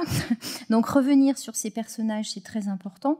En même temps, moi, j'aurais trois questions ou ou trois réflexions. La première, c'est que j'ai un petit peu envie de renverser les choses, c'est-à-dire, oui, on peut parler d'une génération au pouvoir et se demander pourquoi elle est au pouvoir. Et en même temps, se demander pourquoi elle est au pouvoir, c'est un peu répondre à une question extraordinairement universelle qui est finalement, euh, ça paraît d'une banalité totale dans le sens où il n'y a pas un seul régime politique au monde dans lequel il n'y ait pas une caste qui soit constituée. Celle-ci monopolise plus ou moins le pouvoir, mais elle existe de fait. Donc moi, ce qui m'intéresse plutôt en renversant les choses, c'est de se dire qu'en réalité, c'est euh, un travail de fabrication euh, des pairs, c'est-à-dire que c'est en installant Xi Jinping au pouvoir une façon de réinventer collectivement un imaginaire révolutionnaire qui, procède d'un processus d'idéalisation du passé. Xi Jinping, il est l'héritier, mais il, il, est aussi placé là par euh, ses pairs pour constituer un, pouvoir politique qui va durer. Donc c'est vraiment un travail de fabrication des, des c'est une politique de conservation des traces de ce qu'a été la révolution de 49. Le deuxième point, c'est que j'aimerais aussi, enfin moi je me pose la question en me disant finalement qu'est-ce qu'il y a de particulier dans cette histoire? C'est-à-dire si on nous raconte l'histoire de jeunes gens très bien formés qui ont décidé de, après la révolution culturelle, de, devenir des espèces de riches, de, riches capitalistes conservateurs sociaux globalisés. Mais c'est la Chine des classes moyennes, c'est la même. Est-ce qu'il y a une vraie différence entre cette sociologie des princes et la sociologie des élites mondialisées chinoises aujourd'hui qui sont plus ou moins corrompues, qui ont tous un enfant unique, dont l'enfant unique fait ses études aux États-Unis, etc. C'est-à-dire qu'en fait, ce que vous décrivez là, c'est le parcours de l'écrasante majorité de ceux qui ont bénéficié, en fait, de euh, la sortie du maoïsme et de la formation de, la Chine globalisée qu'on connaît.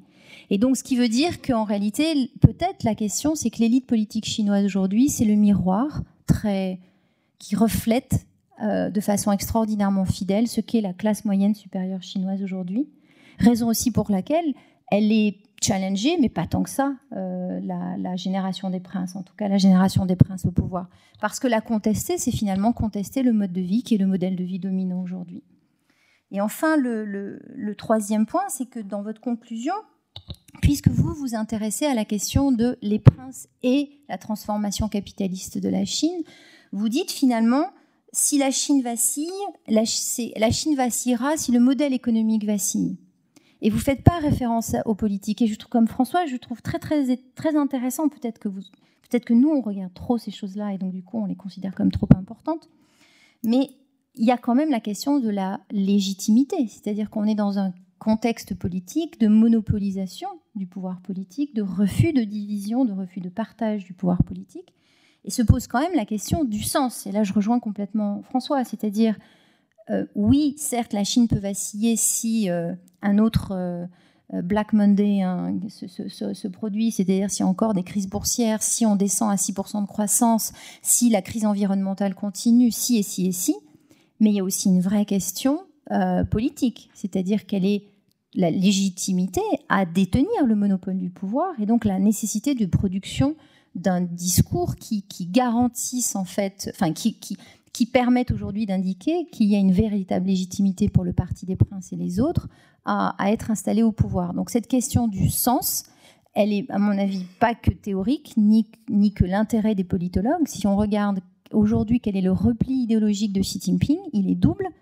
Il est vers un retour au passé euh, de la deuxième République chinoise, c'est-à-dire la République populaire, avec un accent extrêmement maoïste, comme vous savez, et aussi un conservatisme social du type euh, confucéen.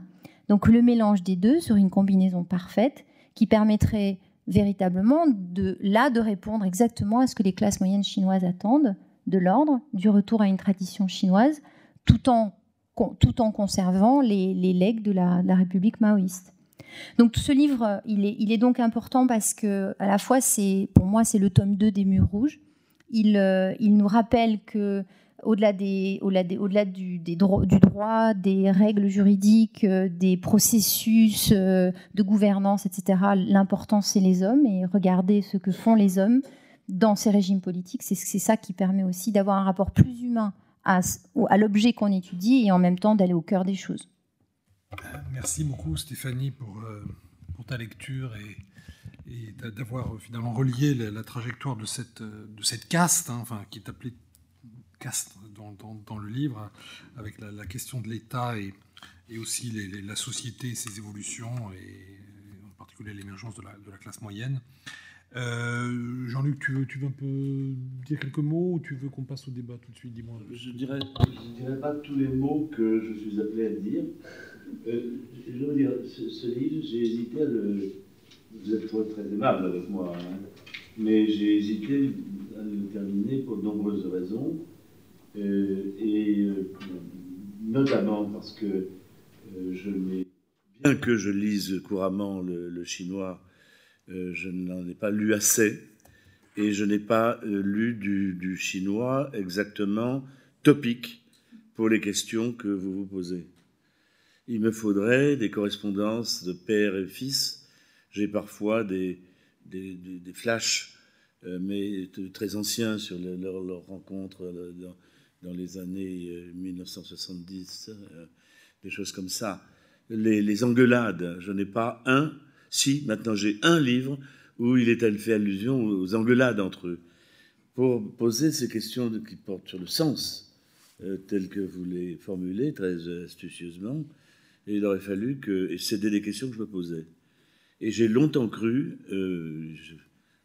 certains le savent ici, notamment Madame Burco, qui dirige la, la collection, euh, que moi j'ai rendu le bouquin en disant il vaut pas grand chose quoi, parce que il y a des il y a des choses parce qu'il y a des, questions que j'ai pas pu traiter et je suis assez d'accord euh, avec les questions que vous posez et avec aussi d'autres que que pose François. Je crois que j'étais à fond la caisse quoi. Je peux pas en dire plus avec ce que j'ai. Voilà. Je peux et probablement cela détourne cela. Euh, euh, me, conduit à des, à des erreurs, vraisemblablement. Voilà. Donc, je, voilà, j'ai fait mon boulot, ne m'en demandez pas plus, je ne pouvais pas faire plus. Voilà, c'est comme ça. Bien, on va peut-être ouvrir le débat. Euh, qui veut commencer à poser une question, euh, un commentaire sur... Oui, monsieur euh, Vous avez, je reprends les propos de monsieur Godman qui faisait une comparaison mathématique. Dans les courbes, il y a aussi des points de rebroussement, parfois dans les singularités. Et dans le cas d'espèces, les princes dont on parle sont des princes finalement qui ont abouti. le cas qui a été omis, c'est le nom de Bossilai. Mhm. Et c'est un processus d'échec, là. Un échec, lui-même, son fils était un, demi-prince, etc. Et comment est-ce que vous voyez ça? Parce qu'il y a les cas de réussite que vous avez vécu, puis il y a les cas de, gens qui se cassent la figure. Tu l'as connu, toi aussi? Mais je l'ai beaucoup suivi, mais, vas-y. Ah oui, moi j'ai une histoire. Euh, j'ai assisté, euh, quand j'accompagnais euh, Madame la princesse, là, voilà, la, femme de. Ah non, son, son, son nom m'échappe, l'ancienne femme de, de, de, Hollande. Ah, en Chine, voilà. voilà. Oui, oui, la princesse. C'est ça.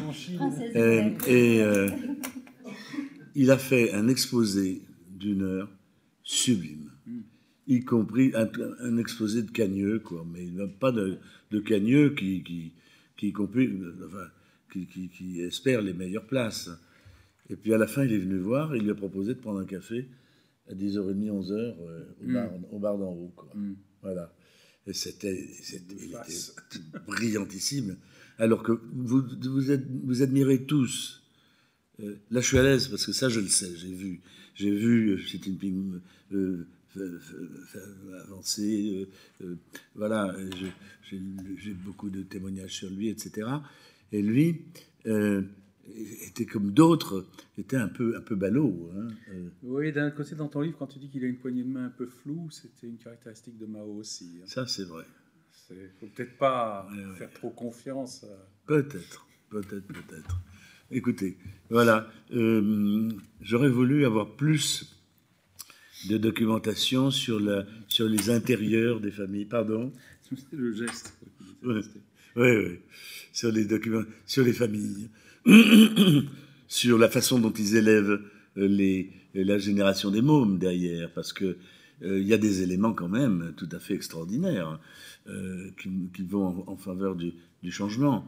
Il y, a une petite fille de Liping qui est championne de, patinage artistique, il faut bien dire. Imaginez que Liping a produit une patineuse artistique, c'est quand même voilà. Alors, est-ce que, est que tu comprends? Un truc euh, sur. Euh, je, vous recommande la, parce que Liping, c'est, je vous recommande l'anecdote que je sors sur sa femme qui raconte aux Japonais qu'on lui a volé son bracelet qui coûtait très très très cher.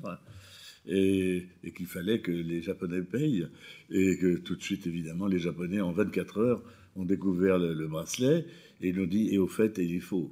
Euh, ça c'est donc voilà.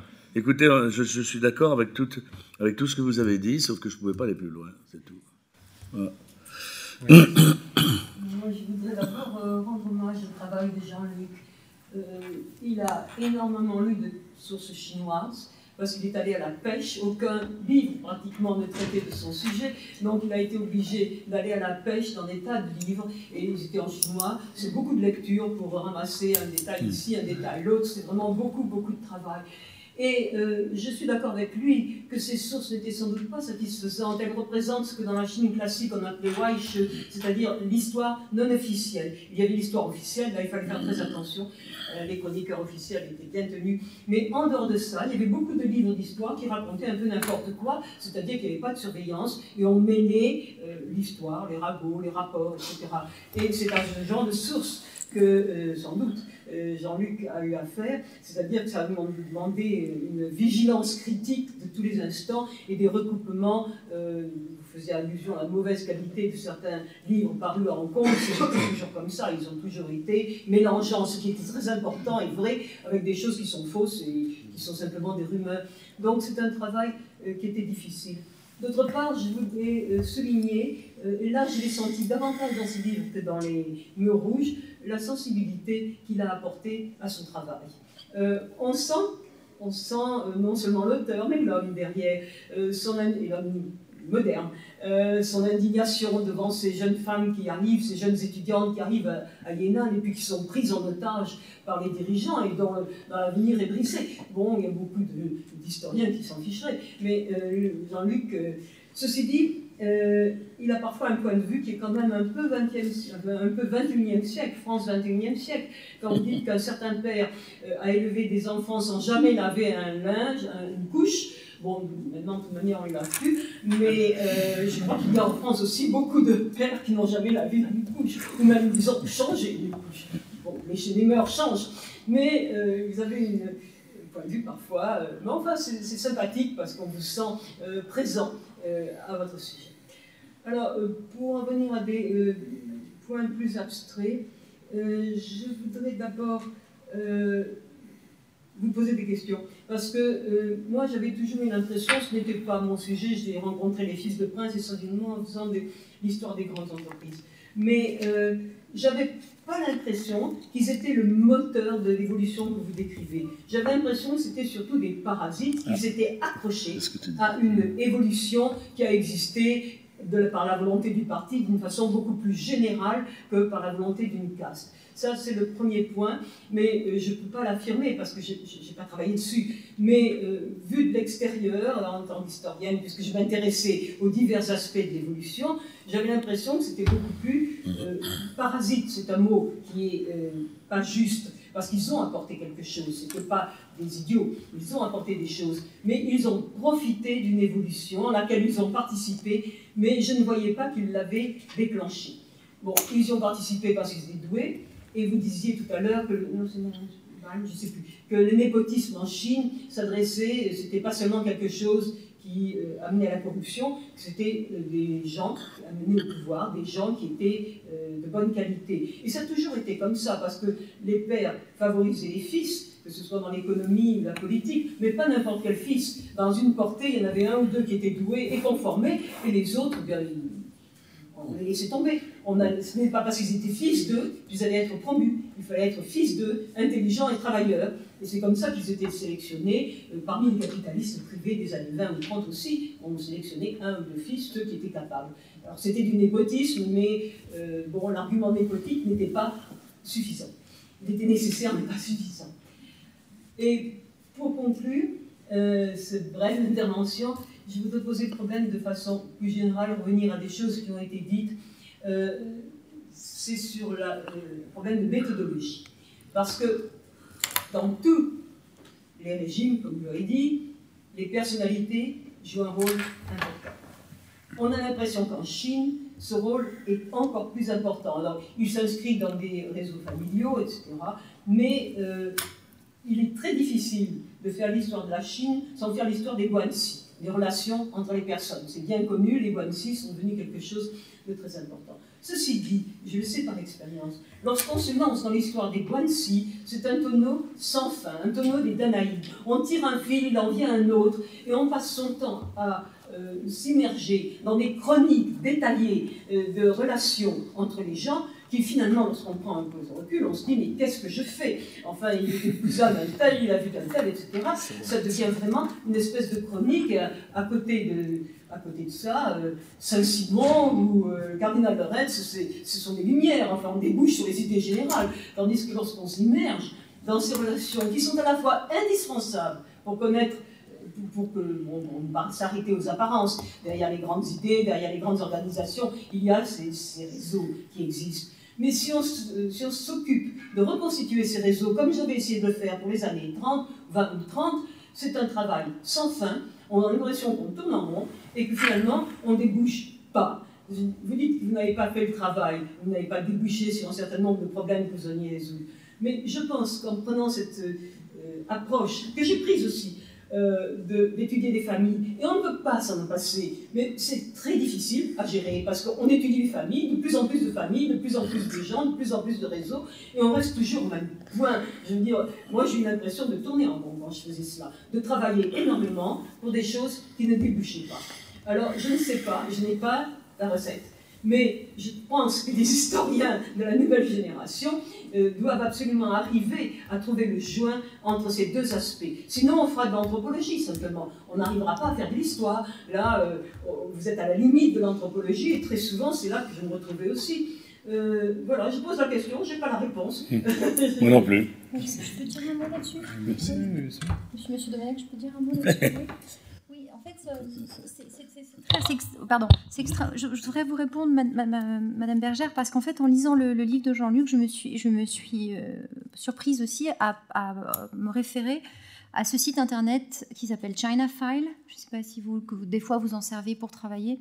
Et ChinaFile a, a récemment fait ce travail de lien entre les Guanxi pour essayer de faire une cartographie de la lutte anticorruption de euh, Xi Jinping. Et, à mon avis, il faut exactement utiliser la même méthode pour faire, pour faire ce que Jean-Luc a fait, ou ce que, par exemple, moi, ce que j'ai pu faire dans, le livre, mon premier livre sur les Guanxi, c'est-à-dire utiliser les big data et coder. Donc, puisque vous, nous invitez à, inventer une nouvelle façon de faire, je, vois dans le livre de Jean-Luc on pourrait lui donner une nouvelle vie qui serait une vie à partir d'un système de traitement des données de big data où on pourrait par exemple avec l'index cliquer sur monsieur euh, whatever, monsieur Pochilai par exemple et voir tout de suite avec qui il est connecté et quel type de relation familiale il a et en, cliquant sur une tierce personne, comment elle, cette personne-là est connectée. C'est-à-dire avoir une cartographie des relations de Guanxi telle qu'elle qu'elle est décrite dans le livre de Jean-Luc ici, mais, euh, mais, et qui serait qu'on pourrait donc, parce que si c'est si simplement un, comment dire, euh, c'est un codage informatique qui permet de cartographier sur le mode des big data les relations entre les personnes. Une fois qu'on dispose de ce travail qui est fait, il suffit d'alimenter régulièrement en nouvelles informations avec de nouvelles entrées. Et donc, c'est aussi a, ce, travail-là a, une vie dans le sens où il est extrêmement dynamique et on peut l'alimenter au, fur et à mesure de l'évolution de, des, des, informations que l'on peut disposer en Chine. Et donc je pense qu'il y a un très très beau travail à faire là, Jean-Luc, je ne sais pas si ça vous, vous intéresserait, mais il suffirait de, coder en fait les relations qui existent entre les personnages décrits dans le livre, et on verrait apparaître aussi, de façon beaucoup plus dynamique, les relations qu'ils ont entre eux. Je crois que vous avez raison, mais c'est pas pour moi. mais un petit, un petit élément sur ça, c'est le, le, le Media Lab Sciences bah fait ça. Hein. Ils fait ça pour, pour, pour d'autres choses. Ils ont fait tout à fait ça. C'est-à-dire on voit très bien les constellations avec des des sortes de, patates un petit peu plus ou moins grandes selon la densité des relations, et puis on peut construire, euh, comme ça on voit, bien les, interrelations entre les différents groupes, donc c'est tout à fait faisable, ça, se fait déjà en réalité. Hein, à partir de ce que disait Marie-Claire Berger, euh, un point qui n'apparaît pas dans ton livre et un autre qui apparaît. Le point qui apparaît pas, tu parles plusieurs fois Hu Toming, du fils de Yaobang, et là, c'est fascinant de voir que Xi Jinping a entretenu méthodiquement sa relation avec Hu Deming, alors que Hu Deming était un quasi-démocrate, enfin quelqu'un qui était presque en situation de déviance et de marginalité. Et aujourd'hui encore, alors que les activistes, les avocats des activistes, les avocats des avocats des activistes sont arrêtés, euh, Hu Deming reste euh, intouché. Donc il y a le côté syndical, l'utilisation par Xi Jinping de l'anthropologie. Mais l'autre côté que tu as très bien, moi ça m'a surpris, je ne me rendais pas compte du rôle de Wang Jian. Ah oui. Euh, c'est moi, Wang Jian, je le vois comme la brute en 89 qui demande du sang. Hein. C'est le fils Kadhafi. C'est, il faut qu'on en revienne à la révolution culturelle et aux saines méthodes euh, pour, euh, pour stopper toute cette dérive. Donc il y a un petit côté syndicat des fils qui de temps en temps se durcit. C'était aussi, comment ça s'appelait, le Tisango Yanting Kanjongo, le troisième œil qui regarde la Chine l'appel à une contre-révolution conservatrice, ils ont quand même beaucoup trempé là-dedans. Pour ça. Euh, et, mais ce qui me fascine, c'est que le personnage qui pour moi incarne le plus ça, tu l'as vu et identifié et démontré comme étant par ailleurs un promoteur de la, disons, de la nouvelle économie ou de, du changement. Il est, il est, il est biface. Merci pour les interventions des, professeurs. Et euh, je vais dire deux questions. Et la, première question, c'est que je n'ai pas lu, lu, vos livres, mais euh, votre avis sur, sur la construction du capitalisme chinois dans les années 80 par ses fils de prince, ça m'a rappelé, euh, récemment, j'ai participé à une à une séminaire de M. Xavier Boves à HESS, on parle de Seigneur de Caire et, et à Seigneur de et leur euh, grande industrie à Tianjin dans les années 20-30. Et on se pose la question, c'est que est-ce que ça recoupe aussi un peu ce que se rappelle Madame parle sur la construction de l'État-nation? Est-ce qu'à ce moment-là, je veux dire, la comparaison entre la Chine des années 30 et la Chine des années 80 dans cette, euh, un début de construction du capitalisme, est-ce que ce sont ces gens-là qui, qui, sont les seuls qui ont le capital nécessaire, ou le capital matériel ou bien culturel?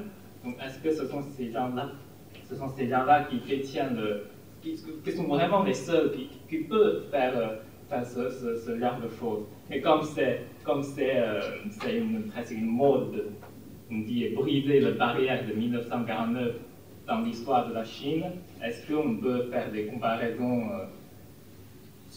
euh, de, cette approche-là de cette approche-là pour, pour, mieux comprendre la Chine du XXe siècle? Et, la deuxième question, c'est beaucoup plus général. Et aussi récemment, j'ai lu dans, dans, des forums sur Internet des discussions des étudiants chinois sur l'histoire, l'histoire moderne, en fait sur les méthodologies. Ben, il y a des gens qui, qui, qui, débattent sur est-ce que c'est l'histoire des grands hommes, ils débattent surtout sur euh, l'histoire de, de, la première république avant 1949. Donc est-ce que c'est l'histoire des grands hommes qui qui, nous permet de mieux comprendre la Chine, ou plutôt comme les, beaucoup d'historiens américains qui ont fait, on travaille sur les, sur les villages, on travaille sur les industries, on travaille sur les femmes, on travaille sur les ouvriers, ou bien ce sont cette approche-là, sans regarder vraiment les grands hommes, qui nous permet de comprendre euh, la Chine? Euh, cette question, je pense, pose aussi pour l'histoire de la Chine dans les années 50 parce que maintenant il y a beaucoup d'historiens chinois, en Chine, pardon, en Chine qui ont, accès aux archives municipales ou rurales, de niveau très bas cantonal, pour, pour, travailler sur, euh, ben, sur euh, la collectivisation euh, au niveau rural dans les années 50 ou sur, sur la, lutte contre les droitiers. Est-ce que ces deux approches, est-ce qu'il y a vraiment un qui est plus important ou comment vous voulez cette, chose-là Juste deux, trois mots, parce que là aussi, je vais être euh, contraint de limiter mon propos. Et, je pense que euh, Madame Siarong, qui est arrivée et, qui est derrière, pourra, elle, peut-être avoir des, sources suffisantes euh, pour, répondre à, vos questions. Moi, je me suis contenté de dire ce que je pouvais dire, et très franchement, au bout, au bout, au bout, si on me disait, en me, relisant mes, certaines conclusions de chapitre, est-ce que vraiment euh, vous en êtes absolument sûr je, crois que je, chercherai des, des, moyens de fuir. Quoi. Parce que, franchement, la question de savoir, notamment, quelle est vraiment la, question de savoir quel est vraiment l'apport euh, des fils de prince. Bon, on voit bien ce qui est sûr, c'est qu'on voit qu'ils voyagent tout de suite. Hein. Euh, dès le printemps, euh, Xi qui est un des moins passionnés, lui d'emblée, il a compris que c'est pas en voyageant aux États-Unis qu'on gagne le pouvoir. C'est clair et net, et il a été le plus malin de ce point de vue-là. Mais lui, il va passer un mois aux États-Unis dès, je crois, mai, avril, mai 1980. Hein. Euh, il y a vraiment. alors, ils en savent plus, ils savent plus la langue, donc ils savent, et le, livre de, euh, du, fils de, euh, du, grand policier euh, sont tout à fait clairs, ils traduisent c'est en anglais, ils sont malins parce qu'ils ont une bonne formation, donc souvent ils traduisent tout, court intellectuellement qu'est-ce que ça veut dire, mais en, dernière analyse, qui est le, quel est le, vraiment le l'endroit où ça se passe, où l'essentiel se passe. Je crois que sans eux, l'acquisition des méthodes capitalistes n'aurait pas été possible. Ça, ça, me semble bien. Mais euh, euh, ont-ils été absolument décisifs? À eux seuls euh, je, crois qu'il y avait pas mal de gens qui étaient des cadres d'avant, venus d'avant, qui, ont, qui ont servis dans tout ça mais euh, lesquels, comment, quand. Euh, j'ai comme ça des quelques petites, quelques petits exemples. On en voit qui, qui continuent à grimper un petit peu, et puis parfois même vont, assez haut, et ce qui n'ont pas tout, ce qui est astucieux, ce qui a rendu possible euh, leur cette espèce de service qu'ils ont rendu à leur pays, c'est qu'ils n'ont pas été à 100% dans l'affaire. Ils étaient toujours essentiels, mais ils n'étaient pas. Euh, il y avait d'autres gens qui étaient, euh, qui étaient importants dans les grandes entreprises, dans, les pouvoirs. Il y a quand même toute cette. Euh, il, y a, un, sujet qui est extrêmement intéressant, qui est ce, groupe des, des des, cadres, disons, qui soutenaient de la formés par, formés par la Ligue des jeunesses communistes. C'est pas tous des imbéciles. Li Keqiang, euh, c'est pas un crétin. Euh, et Keqiang est à moitié, comme il est intelligent, qu'il a appris l'anglais, on, le, classe facilement comme fils de prince. Et sa femme, elle, lui, il est fils d'un directeur de, district, et sa femme, elle, c'est un peu plus important. Donc bon, euh, c'est un tout petit baron, quoi. Euh, mais euh, euh, il y en a eu d'autres, Nicotian et d'autres, qui ont été de très bons secrétaires provinciaux, etc. etc. Et puis d'ailleurs, c'est quelque chose qui n'est pas mauvais pour la Chine elle-même, parce que ça, ça crée l'égalité, hein, ça barbe. Voilà, donc là, je ne peux pas aller vraiment bien loin. Je, je voudrais, hein, mais votre question est tout à fait intelligente, vos questions sont intelligentes. J'espère que, puisque vous les, semble-t-il, vous les posez bien, vous arriverez à les résoudre. Moi, je m'arrête là. je sais pas, tu, tu, Oui, Stéphanie? Mmh. Moi, je, voudrais juste, je voudrais juste dire un, enfin, un, mot qui est que, il me semble que euh, au sein du système politique chinois, là on revient un peu à l'anthropologie, euh, le, le, langage de la parenté est ce qui soude les bureaucraties. C'est-à-dire que ce que je veux dire, c'est quand, quand on parle de famille et de parenté, il y a les liens de parenté, qui sont ceux que décrit euh, Jean-Luc, mais il y a aussi des gens dont on dit qu'ils ils n'ont pas avec lesquels on n'a pas de lien de parenté, mais qu'on assimile au groupe, ça c'est les guanxi, et qu'on décide que, eh bien, ils sont comme s'ils étaient de la famille. Donc, euh, parce qu'ils sont euh, des gens de confiance. Très souvent, je me rappelle dans les travaux qu'on avait fait, c'était par exemple les secrétaires, les secrétaires des membres du parti, des hauts membres du Parti communiste chinois, qui, ont, qui vouent une fidélité absolument infinie à la personne avec laquelle ils travaillent. On va marier les enfants du secrétaire avec le fils ou la fille du secrétaire en question pour qu'ils fassent partie de la famille. Donc cette déclinaison dans et, et ça, ça, ça c'est révélateur de quoi? À mon avis, c'est révélateur de la nécessité de garder entre soi les informations dont on dispose pour que la machine bureaucratique puisse fonctionner et qu'il y ait, pardon, Exact. Alors, il y, y, y a, ça, et puis il y a aussi pour tout, tout le monde dans cette. vous, êtes, vous, connaissez aussi le fait qu'on décline avec des termes de parent, en, en, termes de parenté les relations interpersonnelles en Chine, et qu'on peut parfaitement appeler oncle, sœur, frère, etc. Quelqu'un qui n'a rien, qui n'a pas de lien de parenté direct, mais qui est assimilé à.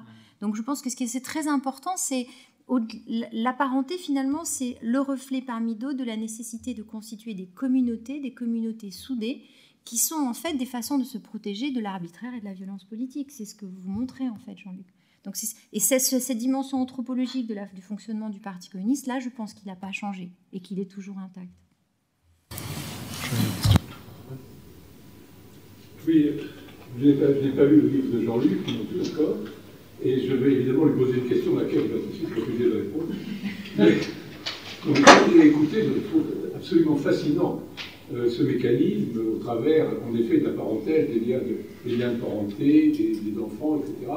Mais derrière ça, il y a un mécanisme qui est le mécanisme de répartition privative, en quelque sorte, du capital d'État accumulé. Et donc ça fait penser évidemment à un autre processus qui est celui de l'Union soviétique et de la Russie. Et donc euh, il y a eu évidemment les mêmes types de phénomènes, c'est-à-dire que des individus des clans, des familles, des groupes se sont appropriés euh, euh, des, propriétés publiques, ils ont privatisé, ont fondé euh, leur fortune sur ce type de mécanisme, mais de toute évidence, il n'y a pas eu du tout ce système, enfin, à ma connaissance, il n'y a pas eu du tout ce système de caractère familial. Ceci étant, je me souviens que dans à la fin des années 80, au début des années 90, j'ai oublié, Michel Tatu, certains d'entre vous peut-être se souviennent de lui, mhm. avait fait une formidable monographie de tout ce qui comptait en Union soviétique à l'époque. Et je dis, ce serait intéressant si quelqu'un avait le courage de se lancer dans ce travail, à partir par exemple de ces monographies, de regarder comment tout ça s'est décliné pendant la, période de répartition du capital russe. Et peut-être on découvrirait des mécanismes qui sont sinon familiales, certains, certains des mécanismes liés au Komsomols, comme tu l'as mentionné tout à l'heure, et peut-être aussi euh, des mécanismes de liens de famille, de liens d'alliance, etc., qui ont permis euh, ce même processus. On pourrait faire la même chose peut-être au Japon, à l'ère Meiji, enfin, on pourrait décliner tout ça. Mais c'est vraiment, effectivement, la Chine, c'est fascinant. ce système de, des fils. Ça a duré, ça a été plus court aussi, hein, effectivement, la, révolution euh, chinoise par rapport aux soviétique. Vous voulez remonter aux, ancêtres de 1917, ça, ça devient un peu plus long et voir s'il n'y a pas peut-être des liens entre les deux. Non, je crois qu'il euh, y a tout un travail à faire. Il y a des jeunes là qui sont, euh, euh, sont parés, qui sont déjà prêts à, partir et à attaquer le, domaine. Moi, je crois qu'il il y, a, il y, a, par exemple une catégorie de gens que je n'ai pas pu étudier, et ça aurait été passionnant, c'est les petits princes, les tout petits princes. Parce qu'il y en a plein, et, euh, et, qui souvent marchent bien. C'est par exemple les il y en a d'autres, il y en a d'autres. Et euh, ben voilà, il faut, aller chercher, je ne sais pas s'il y a bien vous avez vu les petits princes. Donc, est-ce que cette. Moi, mon impression est que. est-ce que les, mélanges ne sont pas déjà en train de se faire par, par exemple, par le biais des petits princes, avec euh, euh, des, gens formés dans les écoles du parti. Euh, les, beaucoup des, des, fils de princes ont peut-être donné déjà ce qu'ils devaient donner historiquement, je ne sais pas. Mais après tout, on sait qu'il y en a quatre ou cinq qui vivent à Paris. je comprendrais qu'ils préfèrent y rester plutôt que d'aller dans certaines villes chinoises où, on risque de crever à cause de, la pollution. Voilà, euh, j'ai l'impression que euh, tout, rien ne dit que cette, cette domination du caste durera très très longtemps. Mais c'est Madame Xiaopong qui, qui, nous dira ce qu'il faut penser. Quelqu'un d'autre? Oui. Excuse-moi, la corrélation entre tout travail et ce qui est en train d'émerger au travers des révélations sur les fameux Panama Papers se permet quand même de voir un gigantesque flux d'évasion fiscale et financière, avec, semble-t-il, une, une caste chinoise qui est particulièrement active dans ce domaine-là. Vous avez commencé un peu à travailler, à essayer d'établir des relations c'est encore trop... Et ça, paradoxalement, c'est quelque chose qui n'était pas vraiment caché par les... Euh, c'est curieux. D'ailleurs, dans ton bouquin, tu l'anticipes. Oui, oui, tu dis même des îles Vierges, le, ouais, c'est le beau-frère. C'est le beau-frère. Et c'est, euh, il y a deux, deux, deux, éléments intéressants. La position délicate du, du beau-frère, qui est un peu bécasson, et que, qui est méprisé, et puis euh, le problème de sa, de sa femme, qui elle est brillantissime, et qui, euh, et, qui protège le, dit beau-frère quand même. Et donc on n'y touche pas, on ne touche pas au beau-frère parce que elle, Xiao, sans, sans elle, il n'aurait jamais été le patron. Hein. C'est elle, qui, a, qui a, fait la, la, stratégie, la tactique, et peut-être même les discours. Une chose, c'est que quand Gabriel Zuckman, qui, qui maintenant est en passe d'avoir une notoriété certaine, mm. euh, avait commencé à publier, je me rappelle l'avoir contacté et avoir discuté avec lui et lui avoir dit ton truc, c'est formidable sur les, pays occidentaux, sur ce qui se passe, les flux, le, lien avec l'impôt sur les sociétés, etc. Mais tu sous-estimes complètement l'apport et la participation des capitaux chinois là-dedans, dans le dans l'offshore. C'est essentiel pour les relations entre la Chine et, et le reste du monde. C'est essentiel pour comprendre cette caste. Et ce qui m'avait frappé, c'est un peu ce que je reproche à l'école, disons Piketty-Zuckman, c'est qu'ils sont tellement culpabilisants sur notre société qu'ils ne veulent pas regarder les autres. C'est-à-dire qu'il m'avait dit non, non, non, non, euh, ça ne paraît pas. Et, et, et, et donc, euh, alors, je ne sais pas ce qu'ils pensent aujourd'hui, mais euh, quand vous voyez que la Fonseca, je ne sais pas comment il s'appelle, avait je ne sais pas combien d'agences en Chine, quoi, tout simplement. Pour réagir à la question des, petits princes, et enfin, c'est lié un peu à d'autres choses qui ont déjà été dites, enfin, c'est la, question de justement où on s'arrête. Euh, parce que, bon, là, si on s'arrête à ces trois générations, ça fait euh, une centaine de personnes, si j'ai bien compris, à peu près. Euh, donc, les, vraiment les fils de dirigeants de l'époque Mao, mais maintenant, on voyait tous les, donc les fils de, fils de cadres au niveau moyen en général. en effet, moi, c'est l'impression que j'ai, par ailleurs, dans ce que je regarde, c'est qu'en effet, ça se mélange. c'est ce que vous êtes en train de dire. Et quand on regarde la Ligue des jeunesses communistes, qui est censée être l'ennemi des princes, maintenant il y a plein de justement euh, fils, enfin petits princes, justement. Du coup, euh, finalement, est-ce que c'est par ces moyens, euh, comment dire, ces organisations du parti, que finalement on absorbe un peu tout ça et, on mélange tout et on crée une, sorte de nouvelle élite qui est un peu un mélange de ça et les secrétaires personnels, c'est un peu une même genre d'institution Ou est-ce qu'il y a vraiment les patrons et les salariés et on, reste séparés. Et du coup, à quelques générations, ça sera euh, toujours les fils, euh, enfin les petits-fils de Simon Sun, etc. Ou est-ce que ça, sera enfants Rojinda J'ai tendance, j'ai tendance, ma tendance quand même, euh, c'est de, penser que ça ne va pas durer longtemps. Et ça, ce qu'il y a, c'est que pour le prouver, il, faudrait, il faut faire une comparaison avec les systèmes de princes, un principe, qui ont duré. Et se demander pourquoi ils ont dû durer. Euh, mais il, me semble que quand on compare, par exemple, la noblesse française, j'ai lu ce qu'a Cagneux peut lire, euh, et puis j'ai quand même lu trois, quatre livres en plus là, mais j'ai vite renoncé parce que ça fait un, travail euh, formidable. Mais il y avait la religion, il y avait la papauté, il y avait les autres, les autres aristocraties voisines. tout ça, ça faisait, c'est quelque chose qui produisait de, on va dire, des disputes, etc., etc., mais aussi euh, qui fournissait une sorte de corps, véritablement, une sorte de, quelque chose qui était le, nerf de la guerre, le, nerf des guerres qu'entreprenait cette société des, princes, cette aristocratie. Là maintenant, ils ont eu un moment fort, euh, ils ont gagné beaucoup, beaucoup d'argent, euh, ils ont compris que c'était beaucoup plus drôle de vivre ailleurs que chez eux. En gros, ils vivent dans les parties de chez eux qui sont le moins euh, qui ressemblent le moins à leur pays, euh, etc. voilà. Et euh, moi, je, les verrais assez se dissoudre un petit peu comme ça, par le haut, d'une part, c'est-à-dire euh, en se mariant les filles avec des, des richards internationaux, c'est ce que, enfin, il y a plusieurs cas bien, connus, et par le bas, en, mariant les filles ou les filles avec des, des des gens sortis des écoles, des écoles du parti. C'est un peu ça que moi je, euh, vois, mais ça m'a paru, euh, là encore très difficile à, étudier et à, et à, prouver. Comme ça, disons, euh, j'ai l'impression qu'ils ils, ont très bien, ils ont très bien réussi ce qu'ils voulaient réussir vite, et que maintenant, ils se diffusent un petit peu. J'ai l'impression que c'est comme ça.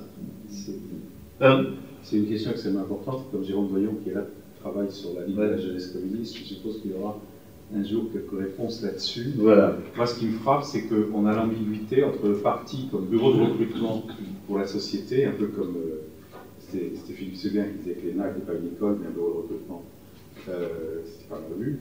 Euh, ou bien, ce que j'ai déjà parfois entendu d'amis japonais, c'est-à-dire que le Parti communiste chinois, c'est un ADN qui est en voie de fragmentation, qui est en voie de, de dissolution, et Xi Jinping, à ce moment-là, bah, c'est la restauration du milieu du 19e siècle, c'est l'épisode restaurateur, mais ça ne tient pas, c'est ça. Quel, lien vous établiriez entre cette caste, qui est quand même limitée en nombre, et l'ensemble, l'ancienne, ce qu'on appelait jadis la nomenclatura, ou la, ou la, nouvelle classe, ou les couches moyennes? Parce qu'il y a beaucoup de, de classes dominantes en Chine, comme elle est en transition euh, où en est la nomenclatura? Est-ce que la nouvelle classe existe encore? Est-ce qu'elle a été complètement remplacée par euh, les nouveaux riches? Euh, Et où se situent les, euh, les, les, fils de prince au milieu de tout ça? Tout à l'heure, j'ai évité de, évité de répondre à certaines interventions. Et là, je commence à me demander si j'ai eu raison, là, d'intervenir un petit peu, parce que... non, réellement, j'en sais rien. C'est rien. vous avez une Oui, oui j'ai une idée. cette idée, c'est que, euh, que ça fuit de tous les côtés, et que ça rentre de tous les côtés. C'est un fort. Voilà, tout à fait. C'est un peu ça. Alors attention sur le nombre. Là aussi, vous êtes sympa avec moi, je n'ai tranché nulle part véritablement sur le, nombre des, de, mes fils de prince. J'ai en fait, comment dire, j'ai été un petit peu truand, sans, sans le dire. C'est-à-dire, j'ai traité surtout des fils de princes, des fils des, grands princes. Voilà. Oui, mais c'est justement, c'est très questionnable. Euh, c'est très questionnable parce que partout, partout, vous avez des scènes provinciales. Euh, euh, par exemple, peu qu'on sait sur le Renan, pour moi, ou sur le Hunan, montre des scènes provinciales en partie, vous le savez bien, en partie autonomes, disons, et où il y a, alors là, pour le coup, des, des, alliances d'une autre nature et peut-être plus avancées. Plus avancées. Euh, parce que les princes, les princes qui sont à, Pékin, eh ben, ils sont costauds, ils, ont, ils sont dans les grands défilés officiels, etc. Ils peuvent faire les malins. Vous êtes à Changsha, ça c'est déjà moins net. Et dès que, alors, il y a des fils de princes qui, se, euh, qui deviennent riches, mais il n'y a pas que des fils de princes, fils de princes qui deviennent riches. Moi, j'ai un, type que j'avais connu qui avait réparé mon vélo en 1978 et qui maintenant est un énorme euh, vendeur de, bagnoles, euh, etc., sur le, sur le Donc, euh, mon impression, mon impression c'est que j'aurais dû, dû, la fermer tout à l'heure. Parce que c'est très très compliqué, mais, le fumet, si vous voulez, général, c'est que c'est un peu en train de se, dissoudre euh, dans, un, dans, une, sorte de, liquide saumâtre où y a de l'ancien, du nouveau, etc. Voilà, voilà c'est ça.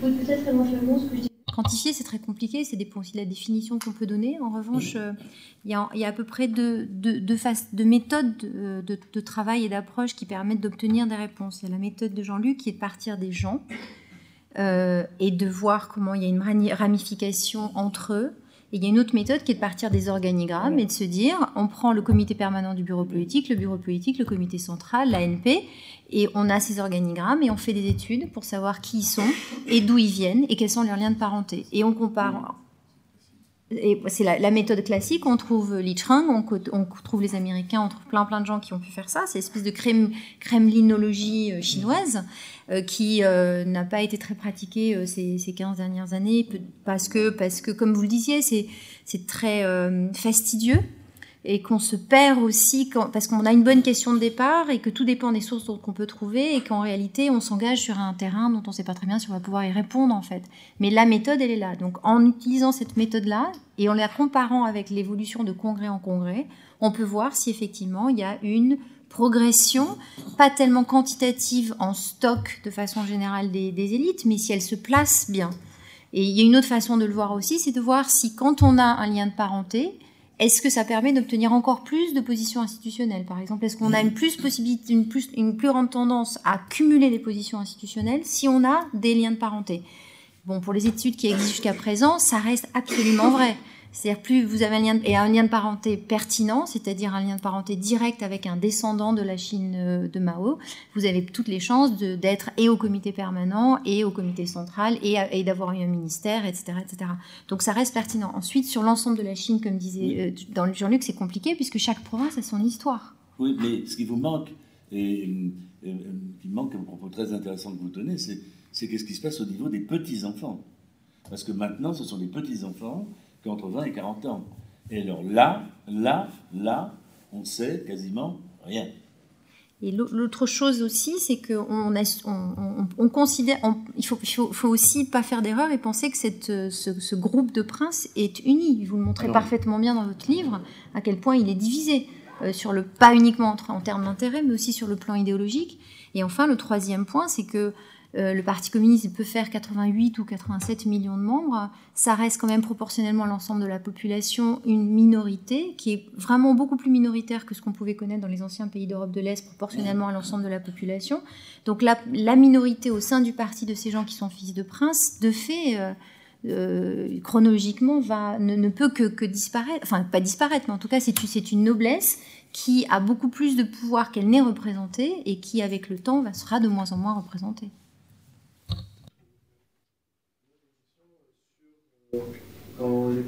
De prince vont chuter, et on voit ce qui va se passer à un moment ou à un autre. Ouais, moi, ce que je veux savoir surtout, c'est est-ce que le communisme va tomber en fait en Chine Non, c'est c'est pas. Parce que. Il va être restauré. Comment Il va être restauré quand ils vont chuter. Ouais, pense que Il y a souvent- une truc polonaise là-dessus. Ce que je trouve vraiment, vraiment étonnant, c'est que dans, dans un pays, par exemple, la Betty, euh, je pense que c'est Madame Ball qui disait que c'est vrai, après, il y a quelques exceptions comme la Corée du Nord, mais ça reste très très fermé comme pays. La Chine, on a l'impression qu'on a une toute petite minorité qui, en plus, idéologiquement est assez fracturée, et du coup, le jour où elle va tomber, c'est euh, tout le système qui tombe. Après, pas, la c'est pas sûr, parce que moi je, je considère que la, la conclusion de la, de la discussion qu'on a maintenant, c'est que le prochain bouquin, c'est plus les fils de prince, le prochain bouquin, c'est l'école, l'école du parti. C'est l'école du parti, c'est la deuxième grande minorité, c'est ceux qui tiennent le coup et, qui, et euh, sur un système qui a fait ses preuves, qui marche, sur un système qui a fait ses preuves, sur un système qui forme les gens pas si mal que ça. hein. Il y a beaucoup de brutes, c'est d'accord, mais ils, tiennent le coup. hein. Pas si mal que ça. Et, et finalement, ils ont même réussi à supporter les fils de prince, ce qui de vous à moi ne doit pas toujours être très facile, parce qu'ils ne sont pas très modestes. Ils, tiennent le coup, ils, gouvernent les provinces. Je vois, vous êtes d'accord, c'est en fond? Vous êtes d'accord?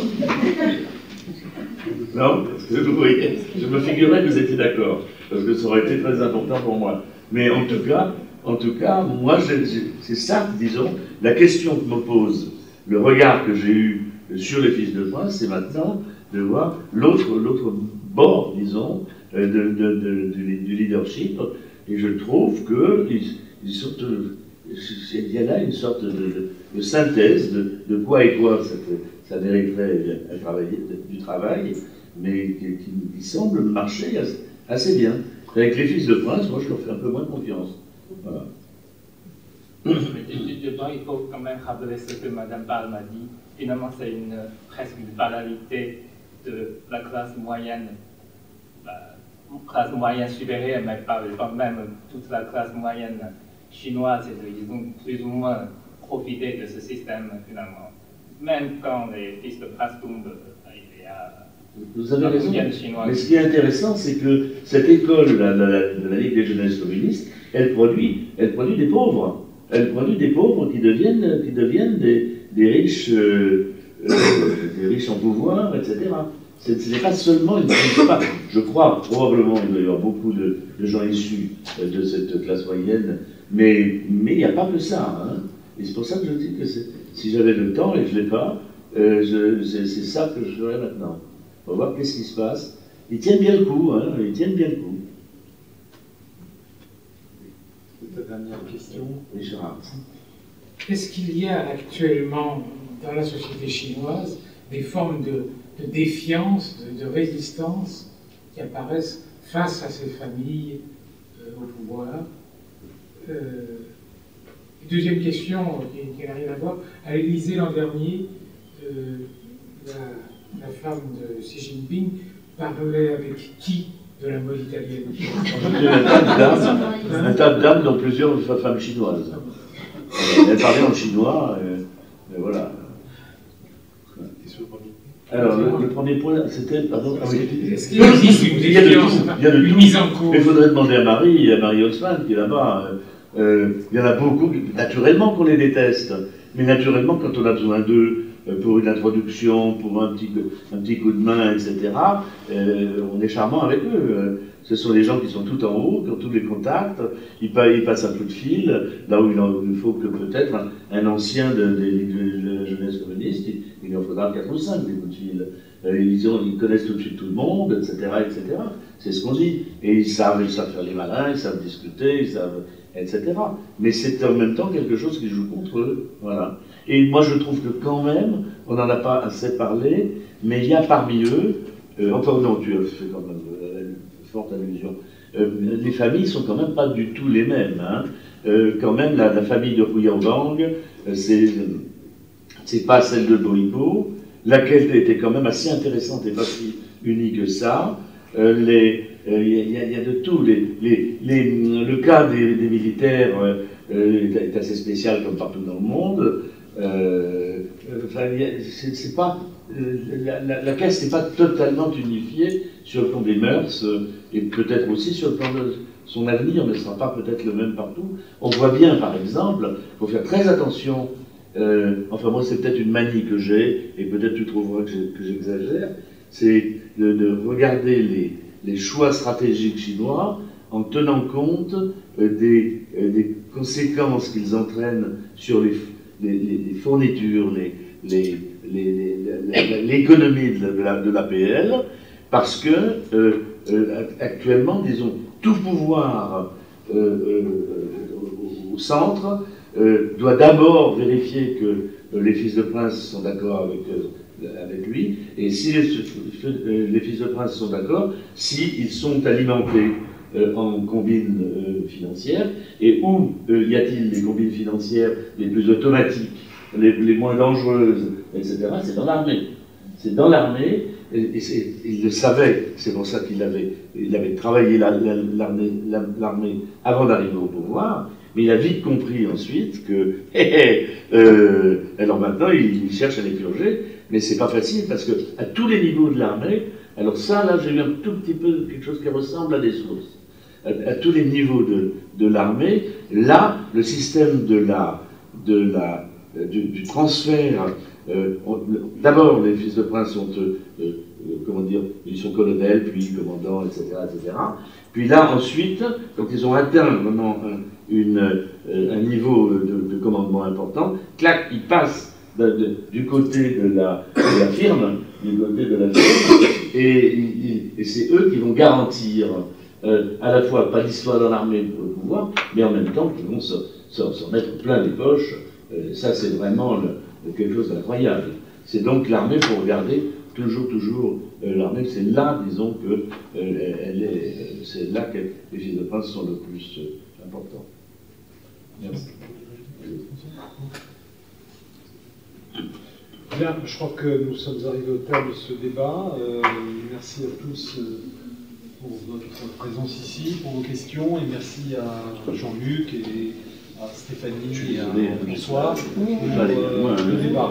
Merci beaucoup. Et si vous voulez donc euh, avoir des compléments, reportez-vous au Grand Livre Rouge.